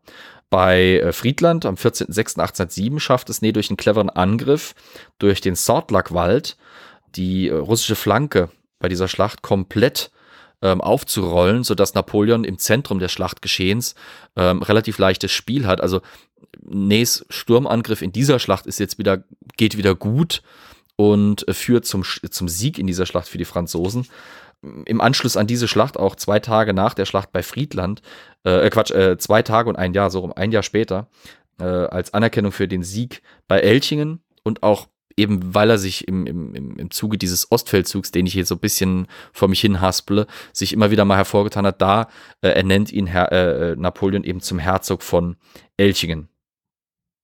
Das war so ein Ding, das, das haben die Franzosen gerne gemacht, das haben aber auch die Briten gerne gemacht, dass sie verdiente Militärkommandeure mit Titeln ausstatten. Ist verhältnismäßig billig. So ein Titel ist billiger, weil er nicht unbedingt mit Land behaftet ist, als, äh, keine Ahnung, eben eine Prämie zu zahlen oder sowas. Also er darf den Herzogstitel führen, das bringt ihm soziales Prestige, aber da ist meines Wissens jetzt nicht irgendwie eine Erhöhung seines Soldes oder äh, irgendwie Ländereien dran behaftet. Es geht auch, wie gesagt, hier um den Titel. Also Elchingen, der kriegt jetzt nicht Elchingen irgendwie übertragen, sondern das ist dieser Titel, der Name der Schlacht, der hier verewigt sein soll. Das passiert an anderen Stellen auch. Also äh, andere Marschälle werden auch so ausgezeichnet. Wie gesagt, auf britischer Seite auch. Ähm, die, die äh, Briten zeichnen auch verschiedene Admiräle und Generäle mit, mit den Titeln ihrer Schlachten oder mit den Namen der Orte, wo sie eben sich besonders durch ihren Dienst hervorgetan haben, aus. 1808 im August, kurz nach seiner Ernennung zum Herzog von Elchingen, ähm, ja, geht's für ihn nach Spanien. Spanien ist so das Urtrauma der französisch-napoleonischen Truppen zur damaligen Zeit. Dort sind äh, die von Francisco de Goya äh, in, in brillanten Bildern reflektierten äh, Aufstände losgebrochen gegen die französische Besetzung des Landes. Dort wird Guerillakrieg gegen die Franzosen geführt, indem sie echt immer wieder das Nachsehen haben. Ich fasse das nur mal kurz und dann mischen auch noch die Briten mit bei der, auf der Peninsular Campaign. Also die Briten landen hier große Armeen unter dem Herzog von Wellington an, der dann von Portugal aus den Franzosen auch noch am Zeug fliegt. Äh, 1808 bis 1811 befindet sich Ney dort äh, in, in, in, ähm, in äh, Spanien und hat Pech, weil er begegnet dort wieder Massenat, mit dem er nicht kann. Er tut sich zwar hervor durch gute Leistungen, er schafft es immer wieder äh, bei Rückzugsgefechten insbesondere eben die Briten daran zu hindern, die französische Armeen vernichten zu schlagen, aber es sind halt Rückzugsgefechte. Für die Franzosen läuft es in Spanien einfach extrem lange ziemlich schlecht. Das heißt, Nee ist beteiligt, erfolgreich beteiligt, aber beteiligt an der stückweisen Niederlage und Verdrängung der Franzosen auch zum Beispiel aus, aus Portugal. Ähm, bei, äh, er hilft bei der Eroberung von Ciudad Rodrigo. Ähm, er kämpft bei der Belagerung von Lissabon, wo er dann bei Torres Vedras ähm, eben erfolglos mit den Franzosen gegen den Herzog von Wellington antritt. Wie gesagt, bei den darauffolgenden Rückzugsgefechten aus Portugal tut er sich schon durchaus hervor. Das große Problem ist, dass diese Situation zwischen ihm und Massena immer weiter eskaliert. Die zwei sind sich echt so spinnefeind. Ähm, es kommt zu offenen Wortgefechten im, im äh, quasi im Heerlager, im, in den Kommandobesprechungen. Das vergiftet langsam auch so ein bisschen die Stimmung hm. oben in, in der Führungsebene der französischen Armee. Sodass, das hätte ich gerade äh, mal gehört, wie die ja, das ist, angiften, Alter. Uh. Ja, es, es, ging halt auch wirklich so ein bisschen um das Grundprinzip der Kriegführung. Also mhm. Natürlich war Nee an vielen Stellen enttäuscht von der Passivität und Defensivität Massenas. Mhm. Und ähm, davon, dass eben an vielen Stellen aus Fehlern der Gegner nichts gemacht wurde. Aber das Problem ist halt, Massenas hatte den Oberbefehl. Äh, es, es, es war halt einfach schlecht mhm. fürs, fürs Gesamtklima, militärische Gesamtklima dort. Deswegen wird auch Nee irgendwann abberufen. Es brachte einfach alles nichts mehr wirklich. 1812 ähm, äh, wird er dann zum Befehlshaber des dritten Korps in Napoleons Armee benannt. Also er wird wieder zu Napoleon quasi an, an, an zurück an die wärmende Mutterbrust äh, äh, des Kaisers geholt und zieht mit ihm dann nach Russland. Und ich meine, der Russlandfeldzug, wie der ausgegangen ist, wissen wir alle. Ähm, die Franzosen erringen große Erfolge, dringen weit nach Russland hinein, stellen aber zu spät fest, dass das durchaus gewollt ist. Ähm, die äh, Strategie der Russen ist einfach, je weiter Napoleon von seinen eigenen Versorgungslinien weg ist, desto leichter wird er zu schlagen. Russland opfert sogar seine eigene Hauptstadt bekannterweise. Moskau wird niedergebrannt. Die Franzosen können sich nicht halten und müssen schlussendlich, ähnlich wie in Spanien zeitweise, auch hier in Russland jetzt wieder, äh, Rückzugsgefecht um Rückzugsgefecht kämpfen.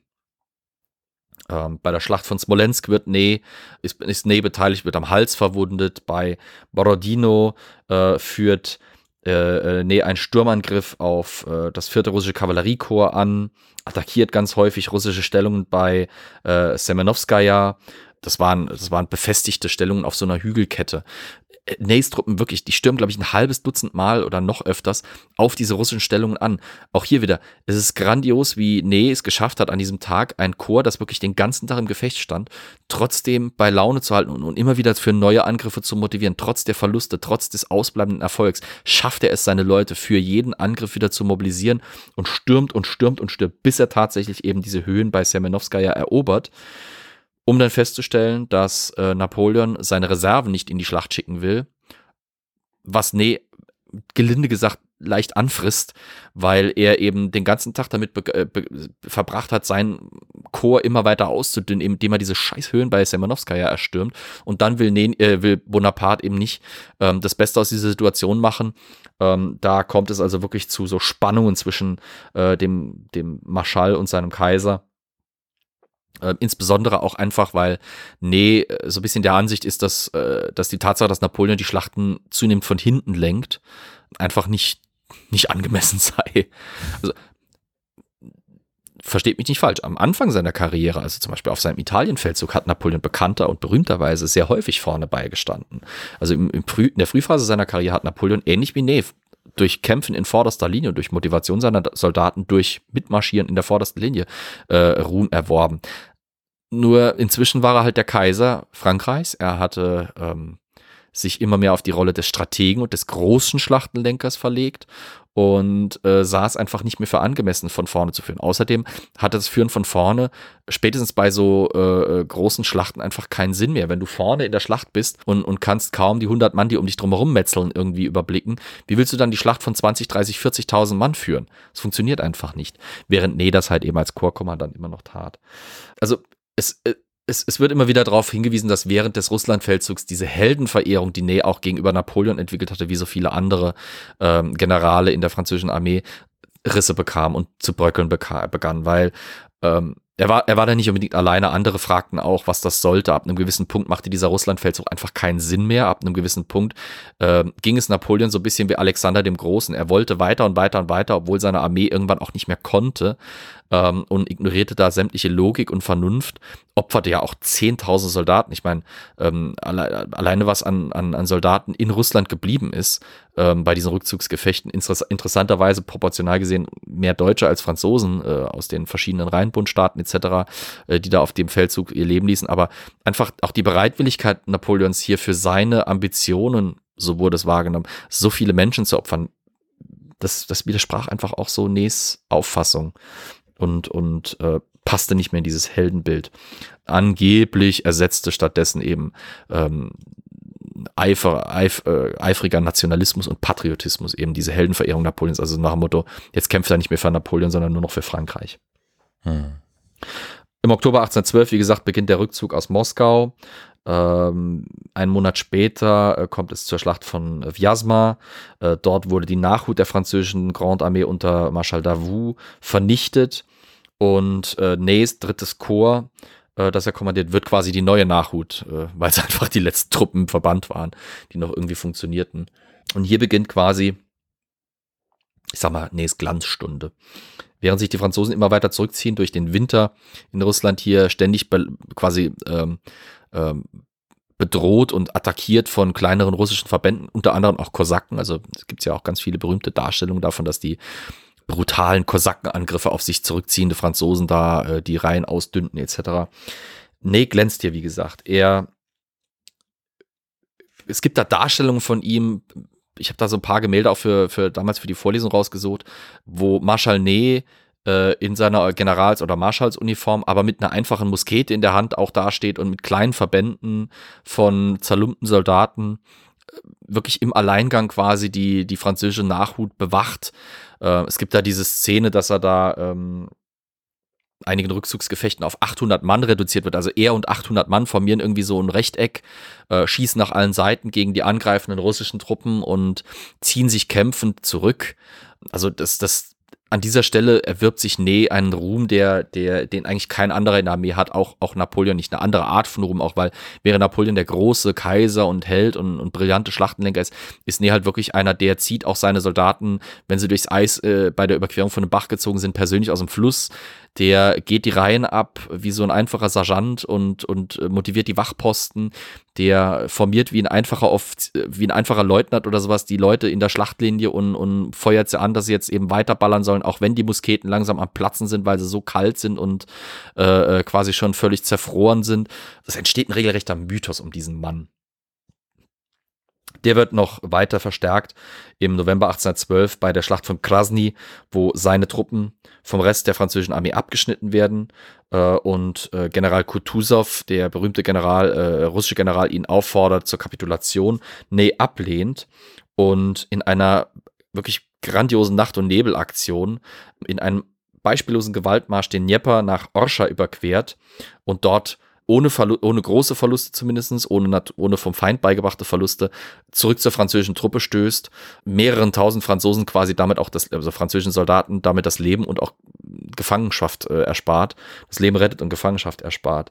Ähm, ist auch im Zuge dieser Schlacht von Krasny, wo das Zitat Napoleons ähm, äh, quasi äh, auftaucht, die Armee sei voller mutiger Männer, aber Michel Ney sei wahrhaftig der mutigste der Mutigen gibt auch diesen Mythos, den man aber mit, gehörigem, mit gehöriger Vorsicht genießen sollte, dass Nee angeblich der letzte Mann war, der die, ähm, der Grande Armee war, der die Grenze nach Polen überquert haben soll, aber, also ins, ins vermeintlich sichere Polen überquert haben soll, aber das ist fraglich.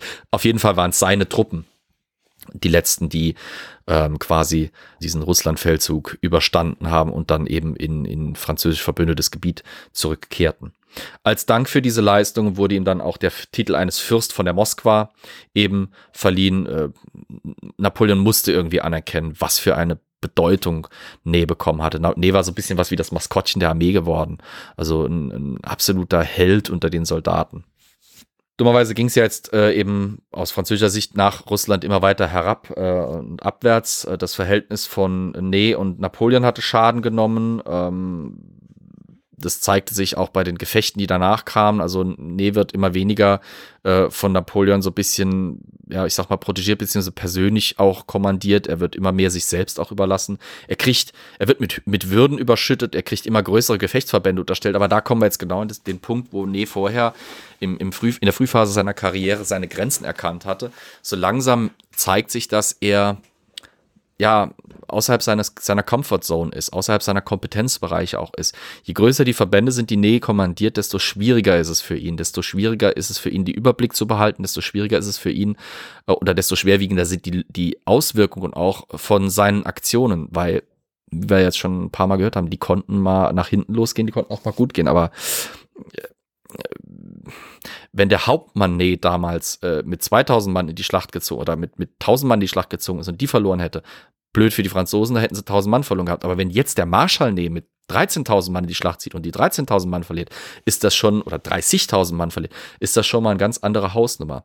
Und es, es macht auf mich den Eindruck, dass Nee, sobald er nicht mehr im, im, in der unmittelbaren äh, Kontrolle von Napoleon kämpfte oder direkt unmittelbar unter Napoleon kämpfte, nicht mehr so funktionierte. Napoleon war ein grandioser Schlachtenlenker, Nee war der grandiose Kommandeur äh, vorne im Gefecht. Das hat sich super ergänzt. Nee alleine funktioniert einfach nicht so gut.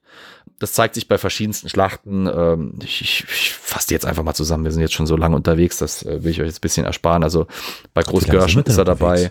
Äh, ah, also ja, schon, schon eine Weile, glaube ich. Äh, bei, bei Großgörschen geht es ziemlich mäßig für ihn aus. Äh, kriegt auch schon wieder eine Verwundung im Zuge eines Angriffs durch den Marschall Blücher. Bei Bautzen kommandiert äh, Nee den linken Flügel der französischen Truppen, hat aber eine Probleme in seiner, in seiner, äh, bei, bei der Anführung seiner Truppen, ähm, verpasst quasi den richtigen Moment, um äh, den Koalitionstruppen nachzustellen. Was ungewöhnlich für ihn ist, er war quasi da zu zögerlich oder hat einfach die Lage nicht richtig im Blick gehabt. Wahrscheinlich, weil er wieder irgendwo vorne dabei war, wo er, wo er einfach auch nicht mitgekriegt hat, wann die Situation perfekt gewesen wäre. Und so schaffen es die Koalitionstruppen, äh, sich zurückzuziehen und äh, ihre Verluste quasi in Grenzen zu halten. Im Anschluss an die Schlacht von Bautzen übergibt er auch seine Truppe an den Marschall MacDonald. Ja, tatsächlich. Aber ich glaube, da hatte ich schon mal in anderer Folge darüber berichtet, dass äh, es in der Vergangenheit völlig üblich war, dass verschiedenste Nationalitäten für verschiedene Nationen eben gedient haben, damals als Offiziere und als Soldaten. Da begegnet einem halt auch ein Old MacDonald, der halt zwar keine Farm, aber ein Armeekorps hatte. Bei Dresden, Karol, im August 1813 unterstützt Nee Napoleon ähm, erhält auch ein neues Kommando wieder, äh, mit dem er sich bei der Schlacht von Dannewitz ähm, bewähren muss. Da wird aber zurückgeschlagen. Er leidet schwere Verluste, äh, weil er mal wieder an der falschen Stelle und zum falschen Zeitpunkt zu schnell vorprescht, wird auch schon wieder verwundet. Und dann kommen wir im Prinzip schon zur Völkerschlacht von Leipzig. Ähm, Kurz, ja. sorry, aber äh, wie ist das mit Austerlitz? Äh, Was? Austerlitz, da war er nicht dabei.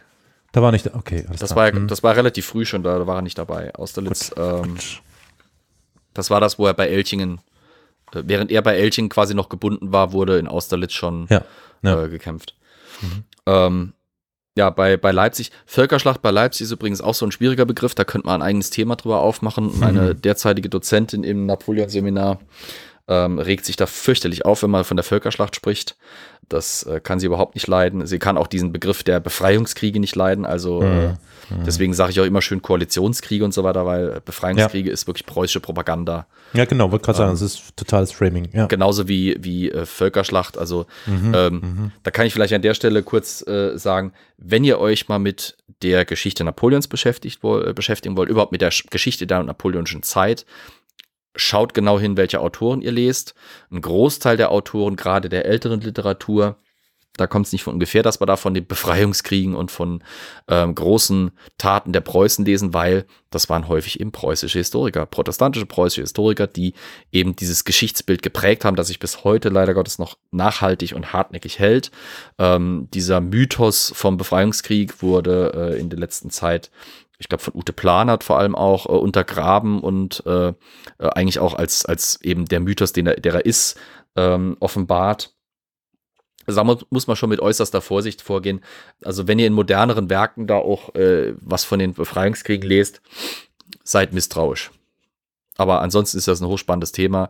Äh, ich werde mich bemühen, dass wir zu dieser Folge in die Shownotes äh, ein paar der Bücher, die ich auch für das Thema habe, äh, dazu machen zum Empfehlen, als Leseempfehlung. Aber naja. Ja, wie gesagt, Völkerschlacht bei Leipzig, in Anführungsstrichen.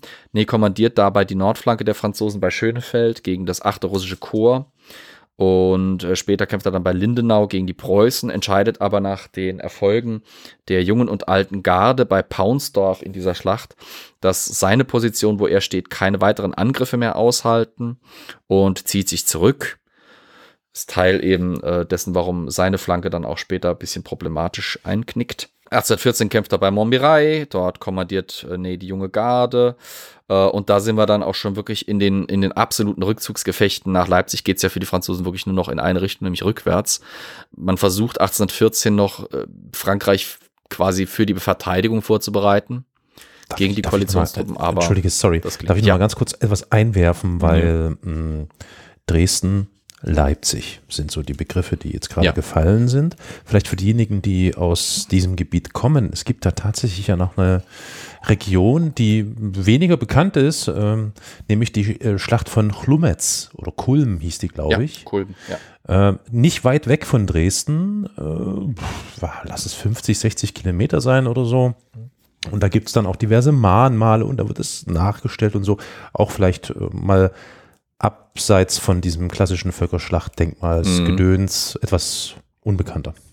Ja. Sorry, fiel mir nur ein, weil das so vom Zeitraum her passt. Es war ein bisschen eher, ja. aber ja. Nee, nee, es ist schon gut. Also, äh, es, es, ist halt dieses, diese Völkerschlacht bei Leipzig, ich muss den Begriff wieder benutzen, ähm, die überschattet halt irgendwie alles. Also ich meine, ja, ja, allein das eben, riesige eben. Denkmal dort, dieses, dieser riesige genau. Klotz ist ja auch wirklich äh, ja. in Stein geronnene Propaganda hoch 10. Ja. Ähm, Wobei es da auch äh, interessante Sachen nach den Napoleonischen Kriegen, allein das Völkerschlachtdenkmal bei Leipzig war im Zweiten Weltkrieg ja nochmal ein Ort einer Schlacht, aber es mhm. führt ein bisschen zu weit. Mhm. Ähm, also, wollte nur ja. sagen, wenn man in Leipzig unterwegs ist oder vielleicht auch in Dresden, um da oder dort zu schauen, einfach mal 50 Kilometer weiterfahren über die tschechische Grenze und nur pff, wenige Kilometer nach der tschechischen Grenze kommt dann auch schon genau dieser Punkt, wo ja. alles seinen Lauf genommen hat. Okay, sorry, weiter. Kein Kontext. Problem. Im April 1814 ist für Frankreich langsam wirklich ähm, der Zeitpunkt gekommen, wo es, wo es nicht mehr weitergeht. Ähm, die französischen Truppen sind quasi so gut wie entkernt. Ein Großteil dessen, was da noch dient, sind frische Rekruten. Es gibt da immer wieder Berichte von Gefechten, wo die Rekruten dermaßen grün sind, äh, dass teilweise Marschälle und Generäle und hohe Offiziere ihnen noch in der Schlacht beibringen oder zeigen müssen, wie man ihre Musketen richtig lädt und benutzt. Also Frankreich ist wirklich mehr als nur auf dem Zahnfleisch am Kämpfen. Und da kommt es eben dann im April zu dieser berühmten Situation, wo eben die Marschälle Frankreichs Napoleon die Abdankung nahelegen. Und ausgerechnet Nee, unser Nee ist es wieder, der hier wie immer an vorderster Front steht. Äh, denn es wird immer wieder gesagt, dass er der Einzige quasi war, mit den, ich sage jetzt mal, Cojones, Napoleon wirklich gegenüberzutreten und zu sagen, es ist jetzt mal gut. Ich habe da wieder ein Zitat dabei, und zwar aus äh, einem Werk, das nennt sich Der Einzug in Paris. Äh, 1814 ist das herausgekommen, also sehr zeitnah. Da heißt es, es war am 4. April, als die Marschälle und andere Generale der Armee durch die öffentlichen Blätter Kenntnis von den Verfügungen des Senats und der provisorischen Regierung erhielten. Sie besprachen sich miteinander darüber, als Bonaparte die Truppen zu Mustern kam, die er noch als die seinigen anzusehen affektierte. Der Marschall Ney wagte laut das Wort Regierungsniederlegung auszusprechen. Nur die Niederlegung der Regierung, sagte man, äh, sagte er, kann sie retten. Bonaparte tat, als ob er es nicht hörte, und die Musterung lief ganz ruhig ab. Kaum war sie aber beendet, als der Marschall Ney mit den übrigen Generalen einem gemeinschaftlichen Entschluss zufolge Napoleon in das Schloss zu Fontainebleau folgte, bis in sein Kabinett drang und ihn fragte, ob ihm die große Revolution, die in Paris stattgehabt, bekannt sei. Also kurze Anmerkung an der Stelle, in Paris war es halt inzwischen so weit, dass, äh, also, äh, da standen Koalitionstruppen. Es gab russische Truppen, die ihre Pferde in der Seine quasi tränkten. Das wird so gerne in, äh, in dem Film äh, äh, Waterloo äh, gezeigt. Also die, die Preußen marschieren auf den äh, Hauptstraßen der Stadt und die Russen äh, wässern, äh, äh, tränken ihre Pferde in der Seine. Äh, Paris war quasi drauf und dran zu kapitulieren, äh, während Napoleon immer noch abseits von Paris versuchte, irgendwie den Krieg weiter zu verlängern. Also, ob ihm der Krieg, äh, ob, ob diese, diese Revolution in Paris äh, bekannt sei. Bonaparte stellte sich, als ob er nichts davon wisse. Nun gab ihm der Marschall Ney die Journale. Er las sie und sagte dann zum Marschall, was dünkt Ihnen davon? Sire, Sie müssen die Regierung niederlegen. Es ist der Wunsch Frankreichs. Also wie gesagt, es ist wieder Nee, die Figur, die hier ähm, vorne dabei steht. Die ganzen anderen Marschälle haben einfach nicht den Mumm, sozusagen. Ähm, es ist Napoleon Naziling oder es kann auch sein, dass Nee halt quasi in seiner typischen rothaarigen Hasardeurart sagt, ja gut, ich mach's halt, ne? ich lege ihm halt die Kapitulation nahe. Ähm, auf jeden Fall ist er eben, wie gesagt, die zentrale Figur im Dunstkreis um die Abdankung Napoleons. Die erfolgt. Napoleon geht bekannterweise ins Exil nach Elba. Das ist die, das erste Exil, das noch relativ zahme Exil. Und in Frankreich kehren die Bourbonen zurück. Die Bourbonen haben jetzt natürlich das Problem, dass, ne dass äh, Napoleon äh, fleißig unter seiner Herrschaft, äh, unter der Herrschaft des Empire, ähm, die gesamten Regierungs- und Verwaltungsstrukturen in Frankreich komplett umgekrempelt hat. Also die Bourbonen kommen zurück in einen Staat, in dem sie sich gerne reetablieren würden. Das Problem ist, die Grundlagen für diese Reetablierung sind im Prinzip gar nicht mehr da. Es gibt so gut wie keine Verwaltungsbeamte, die zum Beispiel unter der alten Monarchie, unter dem Ancien Regime noch gedient hätten. Äh, und wenn doch, dann haben die alle möglichen Interessen, aber nicht daran, dass die Könige zurückkehren. Der neue Adel, der sich gebildet hat, anstelle des alten, den man größtenteils eben losgeworden ist, ist ein Adel von Napoleons Gnaden. Das ist die, das sind eben die Pairs von Frankreich, die, die, die hohen Adligen von Frankreich, die mit der Monarchie der Bourbonen nichts verbindet im Prinzip. Und auch das Militär, das natürlich der König übernimmt, ist das Militär Napoleons. Das heißt, da stehen die Marschälle Frankreichs, die Napoleon dorthin gehoben hat, an der Spitze. Deswegen überrascht vielleicht nicht, dass die Bourbonen relativ milde mit einem Großteil eben äh, äh, der Führungsschicht, der napoleonischen Führungsschicht umgeht äh, in, dieser, in dieser ersten Exilphase Napoleons. Nee wird ähm, als, auch als aufgrund seiner Popularität und auf seines, aufgrund seines Rufes als unantastbar empfunden und äh, wird in Amt und Würden gelassen. Wahrscheinlich auch, weil er eben relativ willig bei der Abdankung Napoleons mitgewirkt hat und, und äh, im Prinzip immer wieder betont, dass er im Dienste Frankreichs steht. Und äh, im Prinzip ist es krass gesagt, vermittelt er den Eindruck, es ist ihm scheißegal, wer Frankreich regiert, er dient Frankreich. Und damit auch demjenigen, der eben Frankreich regiert. Das heißt aber nicht, dass er sich den Schneid abkaufen. Es gibt nämlich eine Anekdote, dass er sich mit Marie-Thérèse Charlotte, der Duchesse d'Angoulême, der Tochter Ludwigs XVI., anlegte. Warum der Streit entbrannte, war nicht ganz klar. Also scheinbar hat irgendwie die äh, Herzogin von Angoulême der Gattin Ney, äh, von Ney, also der Fürstin von der Moskwa, irgendwie was gesagt, was sie zu Tränen gebracht hat. Also äh, es muss schon eine ordentliche Beleidigung oder Kränkung gewesen sein. Und es wurde eben äh, dann überliefert, dass Ney äh, der Herzogin von Angoulême entgegenschmetterte. Ich selbst und andere kämpften für Frankreich, während ihr in englischen Gärten euren Tee trankt oder geschlürft habt. Also äh, er, sah sich auch, glaube ich, sicher genug, um sich da mit der, mit der Tochter des Königs anzulegen, äh, weil er wusste, er hatte da nicht wirklich was zu befürchten. So wie viele andere Franzosen war Ney aber unter den Bourbonen nicht langfristig glücklich. Äh, mit den alten Königen kehrten auch viele alte Probleme wieder äh, zurück. Ähm, alleine schon das königliche Selbstverständnis ähm, und natürlich versuchten die Könige mit relativ radikalen Maßnahmen, wo sie konnten, das System wieder nach ihren Sinn, nach ihrem Sinne zu gestalten das passt natürlich den Eliten nicht. Die Eliten, die unter Napoleon profitiert haben, befürchten jetzt unter den Bourbonen, äh, dass es ihnen an den Kragen geht. Wiederum Verweis auf meine Beschäftigung mit den Nationalgüterverkäufen äh, Verkäufen unter den Franzosen.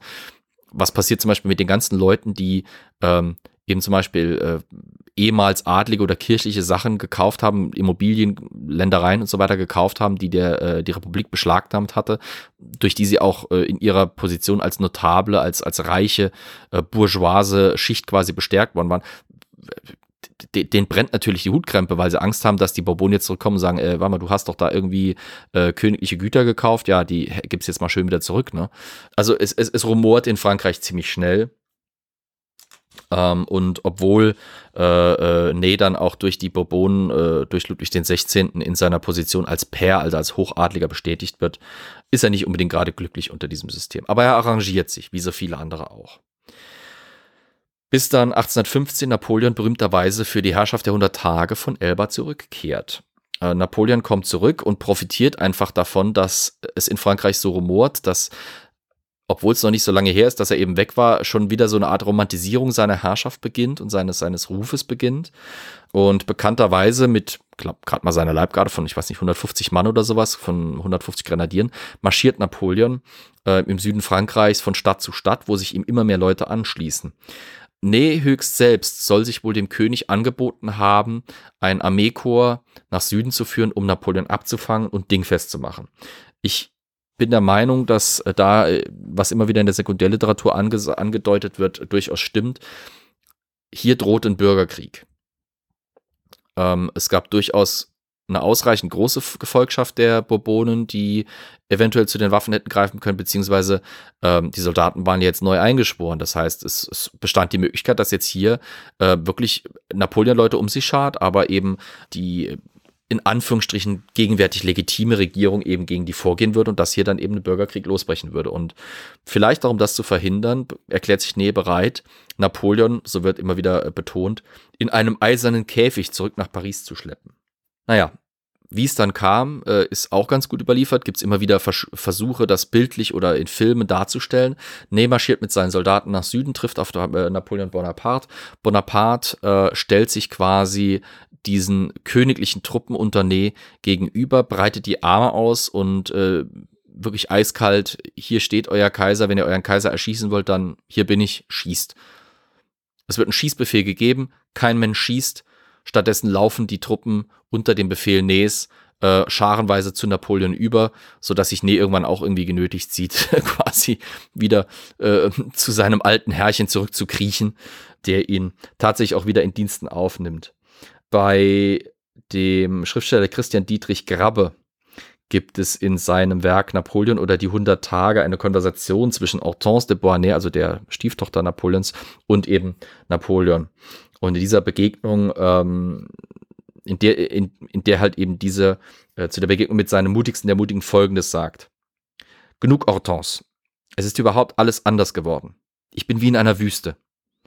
Berthier, also der Marschall Berthier, ist fern. Duroc, Bessier sind längst gefallen. Junot hat sich aus dem Fenster zu Tode gestürzt.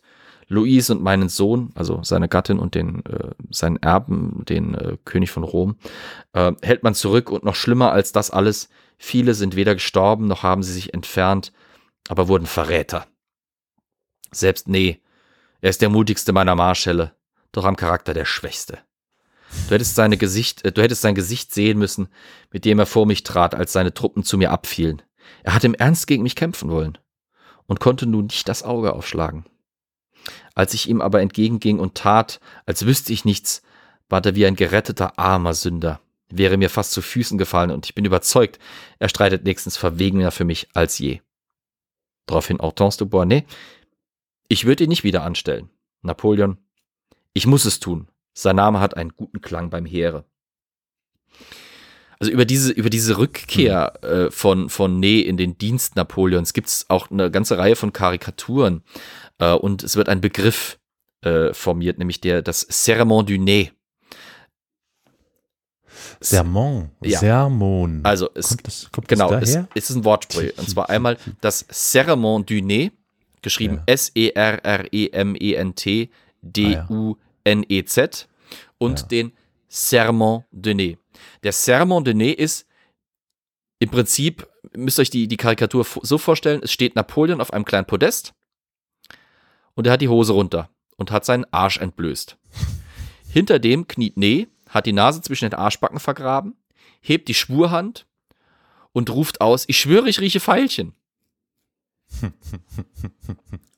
Der Wortwitz ist halt das äh, Serment du Nez, also das erste, das Serment du Nez, so viel wie äh, der Nasenzwicker äh, bedeutet oder das Kneifen in die Nase. Hm. Aber naja, äh, also es wird auch schon tatsächlich sich drüber lustig gemacht, dass Nee so äh, nach seinen großen Beteuerungen hier im eisernen Käfig und so weiter so schnell eben gekippt ist. Es folgen die letzten Zuckungen des napoleonischen Frankreichs. Ähm, Ludwig der 16. flieht. Napoleon beginnt ähm, seine Rückkehr auf den Thron. Unmittelbar nachdem er in Paris angekommen ist, erklären ihn äh, sämtliche andere Nationen Europas zum Erbfeind. Es ist sogar so, dass da, das wird in dem Film Waterloo so schön gemacht, sie erklären nicht Frankreich den Krieg, sie erklären Napoleon den Krieg. Woraufhin es eben diesen Spruch gibt, man ehrt ihn, dass, er, dass man ihn zu einer Nation erhebt. Aber auf jeden Fall unmittelbar nach seiner Rückkehr erklären alle Koalitionskräfte natürlich sofort wieder eben äh, Napoleons Frankreich den Krieg. es ist unausweichlich, es kommt zur Waterloo-Kampagne. Nee, hat aus den äh, äh, Quatsch, nee, Napoleon hat nichts daraus gelernt, dass Nee einfach mit der Führung großer Verbände durchaus an vielen Stellen überfordert war. Überträgt ihm viele, viele Befehle und äh, ein, eine Großteil seiner militärischen Kompa äh, Kompetenzen. Es kann durchaus daran liegen, dass Napoleon zu diesem Zeitpunkt schon nicht mehr bei bester Gesundheit war. Nee wird im Vorfeld der Schlacht von äh, Waterloo immer wieder äh, quasi äh, wird, wird er eingesetzt. Äh, am 16.06.1815 kommt es zur Schlacht von Quatre Bras. Das ist also eine dieser Vorbereitungsschlachten, eine dieser Manövergefechte, äh, dass die Koalitionsarmee unter, Water, äh, unter, unter äh, Wellington und äh, eben die Armee unter äh, Napoleon gegeneinander kämpfen, bis es dann nach Waterloo geht. Äh, bei Quatre Bras untypisch für Nee, zögert er dermaßen und ist so defensiv in seinem Vorgehen, dass er eine große Chance, Napoleon schon, äh, Quatsch, äh, Wellington schon relativ früh im Gefecht zu schlagen, verschenkt ähm, wodurch er ähm, eben große Verbände des Feindes unangetastet äh, manövrieren lässt, äh, was dann später bei Waterloo äh, die Franzosen ganz gewaltig in den Arsch kneift. In Napoleons Memoiren heißt es zu diesem Problem bei Quatre Bras, wäre Ney noch derselbe wie in früheren Feldzügen gewesen, so hätte er um 6 Uhr morgens die Position von Quatre Bras eingenommen, die ganze belgische Division getötet oder gefangen.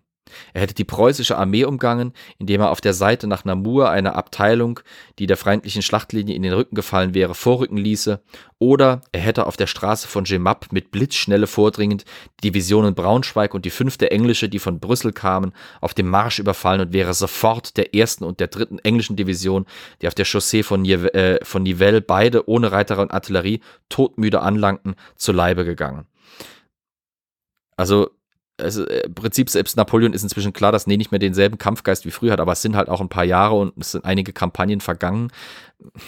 Nee ist einfach nicht mehr derselbe wie früher, so wie Napoleon nicht mehr derselbe ist, so wie fast nichts mehr gleich ist wie früher. Die Glanzzeiten sind einfach vorbei. Nays Versagen bei Quatre Bras war folgenschwer, weil so war halt eben die französische Armee der Alliierten nicht ausreichend überlegen, um sie vor dem Eintreffen Blüchers bei Waterloo zu schlagen. Waterloo 18.06.1815 äh, natürlich. Napoleon geplagt von Hämorrhoiden und einem Magengeschwür, äh, überlässt Ney den größten Teil der taktischen Planung in der Schlacht. Den Gesamtstrategieplan, okay, hat Napoleon ausformuliert, aber das tatsächlich, ich sage jetzt mal Tagesgeschäft, überlässt er größtenteils Ney. Ähm, es gibt auch teilweise also ganze Phasen in der Schlacht, wo Napoleon gar nicht wirklich am Kampfgeschehen teilnimmt, sondern äh, Nickerchen hält oder sein Essen einnimmt, wo Ney wirklich vorne äh, gefordert ist. Und Ney macht einfach eine ganze Reihe von taktischen Fehlern. Also statt geordneter und massiver Angriffe auf die Positionen Wellingtons lässt sich Ney halt zu einer ganzen Reihe von, von, von völlig unkoordinierten Sturmangriffen, gerade auch mit Kavallerie hinreißen. Also es gibt da diese berühmt dargestellten Szenen, wo Ney äh, einen riesigen Kavallerieangriff formiert ähm, auf einen noch nicht äh, ausreichend geschwächten Feind ähm, und da losstürmt und alles, was Wellington machen muss, in Anführungsstrichen, ist seine Infanterie in Karrees aufstellen, an die kommt die Kavallerie nicht ran und die werden reihenweise umgeballert. Also Kampfweise nach damaliger Methode hat sich kaum was geändert seit dem Mittelalter. Ich greife mit meiner schweren oder überhaupt mit Kavallerie keine geordnet stehenden Truppen an. Also das, was man da so in Filmen sieht, dass äh, ein Kavallerieverband in eine noch völlig intakt stehende Reihe von Speeren oder sowas reindonnert, ist militärisch ein absoluter Mumpitz.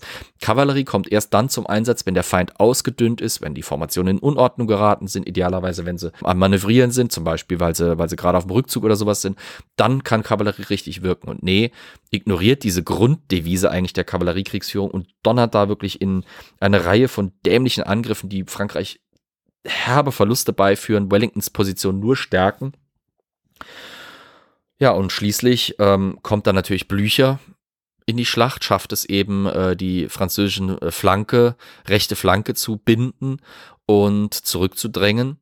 Ähm, der Angriff auf die Wellingtonschen Truppen im Zentrum bricht zusammen. Die Franzosen müssen sich immer wieder äh, neu ordnen und zurückziehen, bis Wellington dann seine Chance ge äh, gekommen sieht und eben unter der Entlastung durch Blücher den Generalangriff befiehlt. Und dann geht's einfach nur noch zu Ende. Dann, dann drängt äh, drängen sie die Franzosen an allen Seiten zurück, die sogar so weit gehen müssen, die alte Garde ins Gefecht zu schicken. Also Napoleons handverlesene Leibgarde, die äh, so einen mystischen Ruf hatte, dass er teilweise in der Schlacht gar nicht eingesetzt werden musste, die jetzt eingesetzt wird und noch schlimmer, die vor dem Feind zögert und sich zurückziehen muss. Hm. Nee, selber. Bei allen taktischen Fehlern muss man sagen, wieder Chapeau vor seiner Leistung. Der Typ steht den gesamten Tag von mo früh morgens, sagen wir mal so um 6, 7 Uhr, wahrscheinlich sogar noch ein bisschen früher, bis in die Abendstunden ständig unter Strom und im Gefecht. Er kriegt fünf Pferde unterm Hintern ab, äh, weggeschossen, führt sogar diesen letzten erfolglosen Angriff der alten Garde an, der halt eben im englischen Kugelhagel untergeht. Nee, es ist unfassbar. Er schafft es wieder, die Leute zu Höchstleistungen anzuspornen. Er selber vollbringt Höchstleistung. Wie gesagt, er ist den ganzen Tag da im Schlachtgeschehen drin, mittendrin. Er führt von vorne wieder par excellence mit aller Brillanz, die, die man einfach, die ich inzwischen jetzt oft genug betont habe, die man einfach mit ihm jetzt in Verbindung bringen kann. Aber das Blöde ist halt, ihm fehlte an den entscheidenden Punkten das, was er gebraucht hätte, nämlich der taktische Überblick. Wie gesagt, wenn ich vorne im Gemetzel von 100 Soldaten bin, sehe ich nicht mehr, was die 10.000 anderen drumherum machen mit der Zeit. Und an dieser Stelle kommen halt eben zusammen, dass Napoleon nicht mehr auf der Höhe ist, dass, dass Ney eben vorne da an, an entscheidenden Stellen einfach verkackt. Und so geht Waterloo halt eben für die Franzosen verloren. Napoleon muss flüchten, ist am Schluss ja sogar so weit, dass er seine Kutsche verlassen muss und auf dem Pferd im gestreckten Galopp vor preußischer Kavallerie fliehen muss. Schafft es dann gerade noch nach Frankreich zurückzukommen, wo dann aber eben äh, relativ schnell die Koalitionstruppen ihm hinfolgen und diesmal hat Frankreich einfach nichts mehr an Reserven, was man ihm entgegenstellen könnte. Die Koalitionstruppen nehmen eben äh, Frankreich ein.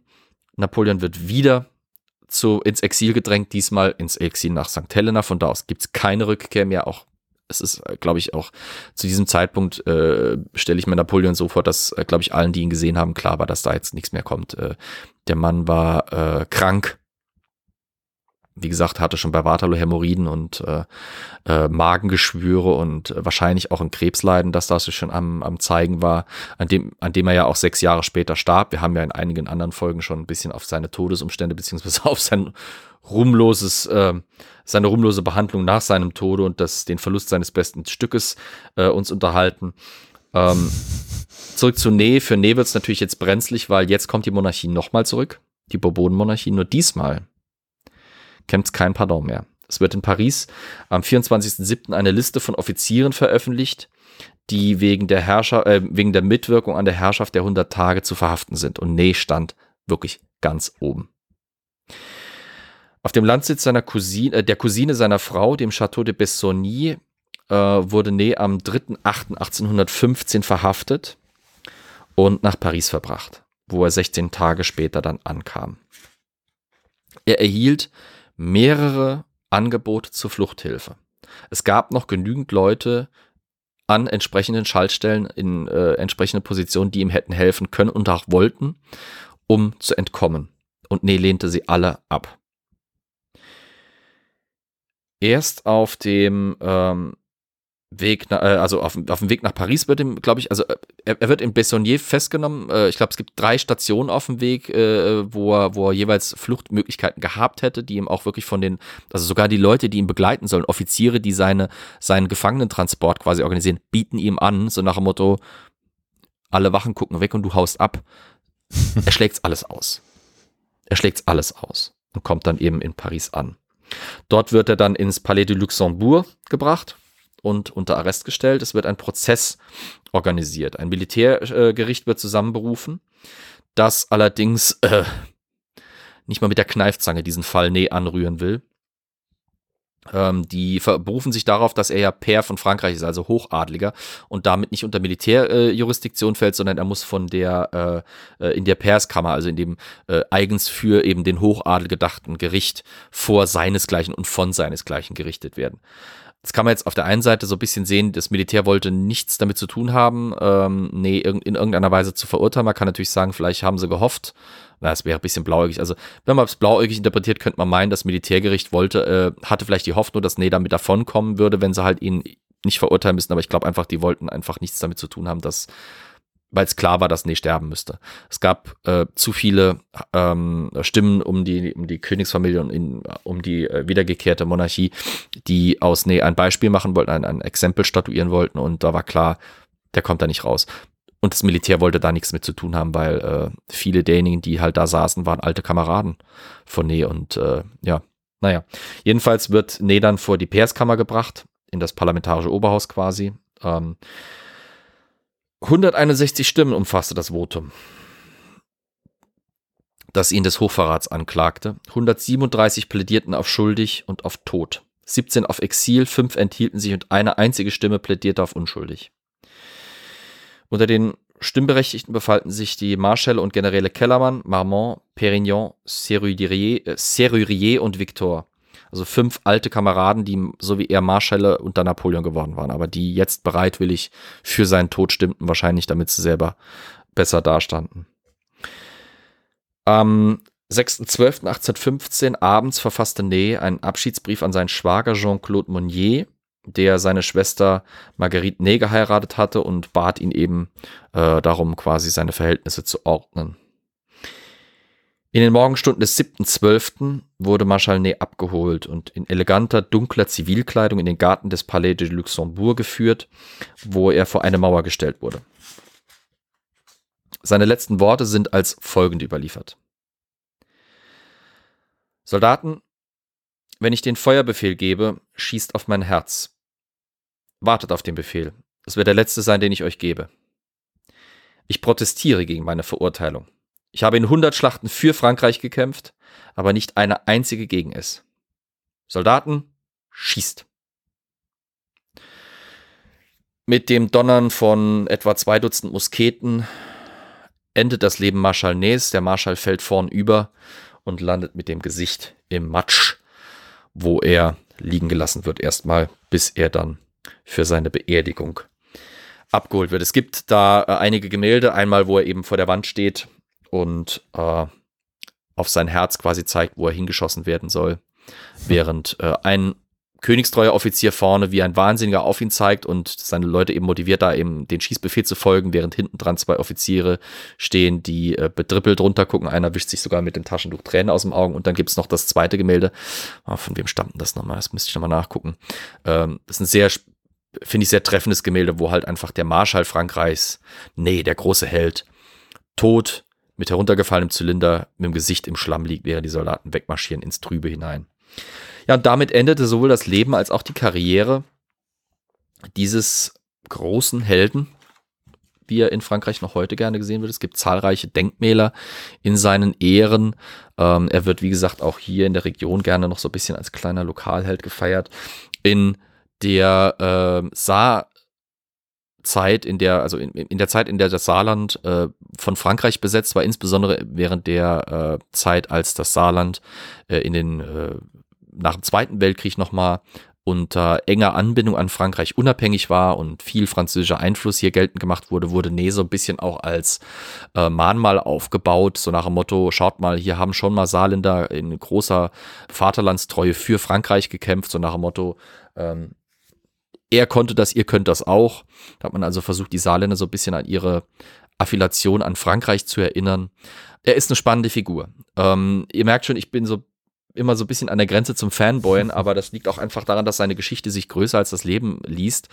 Ich bin mal gespannt, was wir für Rückmeldungen für die Folge bekommen. Ich weiß, es war jetzt ein bisschen hm. gehaspelt mit den vielen Schlachten und so weiter, aber es war einfach mal, um zu zeigen, was für eine Karriere der Mann hinter sich hatte, wie viel der Mann mitgemacht hatte. Und äh, es war auch ein gutes, hoffentlich eine gute Möglichkeit, um an der einen oder anderen Stelle so ein bisschen die Umstände im französischen Militär im Rahmen der Revolutionszeit und der napoleonischen Zeit zu beleuchten. Wie gesagt, er ist, er ist als eine spannende Persönlichkeit in die Geschichte eingegangen. Wenn ihr euch mit ihm beschäftigen wollt, es gibt für sehr kleines Geld das Werk von Klitscher überall antiquarisch zu erstehen. Online kriegt ihr das für 20 Euro, könnt ihr nicht übersehen, Michel Ney, Soldat der Revolution, Marschall des Kaisers, äh, gutes Einstiegswerk, liest sich ganz nett. Vielleicht habe ich ja damit äh, auch wieder eine Serie angefangen, wo wir berühmte militärische Persönlichkeiten äh, beleuchten. Mal schauen. Ähm, ja, an der Stelle wäre ich quasi fertig. Wow. der mutigste der Mutigen. Größer als das Leben. Ja, also ich verstehe, warum du äh, so ganz dezent am Fanboyen bist. Ich verstehe aber auch, dass es durchaus gefährlich werden kann. Aber das hast du, mhm. glaube ich, sehr, also ich finde, das hast du gut äh, gemanagt, da nicht zu sehr auf äh, Narrative und sowas ein reinzufallen und zu verbreiten. Also mir hat es echt gut gefallen und vielen Dank. Gott sei Dank, ein militärisches Thema und trotzdem hast du Spaß gehabt, halbwegs. Ich schließe mich Victoria an. Ich danke dir auch für die sehr interessante äh, Berichterstattung, Erzählung über äh, Monsieur Ney. Ich fand es äh, total, äh, also das ist halt, warum ich dir so gerne zuhöre und selten da rein hüpfe, weil du, äh, du hast, äh, die, du hast die Fähigkeit, so schön bildhaft zu erzählen. Also man, man kann lauschen und man hat das dann gut vor Augen, vom inneren Auge und ist, äh, also Dankeschön. Es war sehr unterhaltsam, sehr interessant. Ich hoffe, das geht unseren HörerInnen ebenso. Also ich bin mir da ziemlich sicher. So. Das würde mich auch freuen, wenn Sie sich angucken, was für eine Karriere man unter Napoleon machen konnte. Hm. Wenn man ein bisschen selbst reflektiert und mit ein paar militärischen Fähigkeiten ja. ausgestattet war. Ja, ja. Ähm, vielen Dank für eure, für euer üppiges Lob. Ich bin mal gespannt, wie gesagt, was für eine Rückmeldung aus der Community kommt. Ansonsten würde ich sagen, wird es Zeit, unseren Sponsorinnen und Sponsoren zu danken und den vielen Leuten, die uns wieder gespendet haben. Ja, genau. Das wäre in diesem Falle über co-fi.com slash Historia Universalis wie gehabt der Jürgen, der Roman und die Franziska. Vielen Dank euch für eure monatliche Spende. Liebe HörerInnen, die es noch nicht tun, ihr könnt den dreien gerne nacheifern. Das würde uns sehr freuen. Ansonsten gibt es die Möglichkeiten, auf diversen Plattformen Sterne zu vergeben, Rezensionen abzugeben und man schreibt dann so rein, wie man den Podcast findet.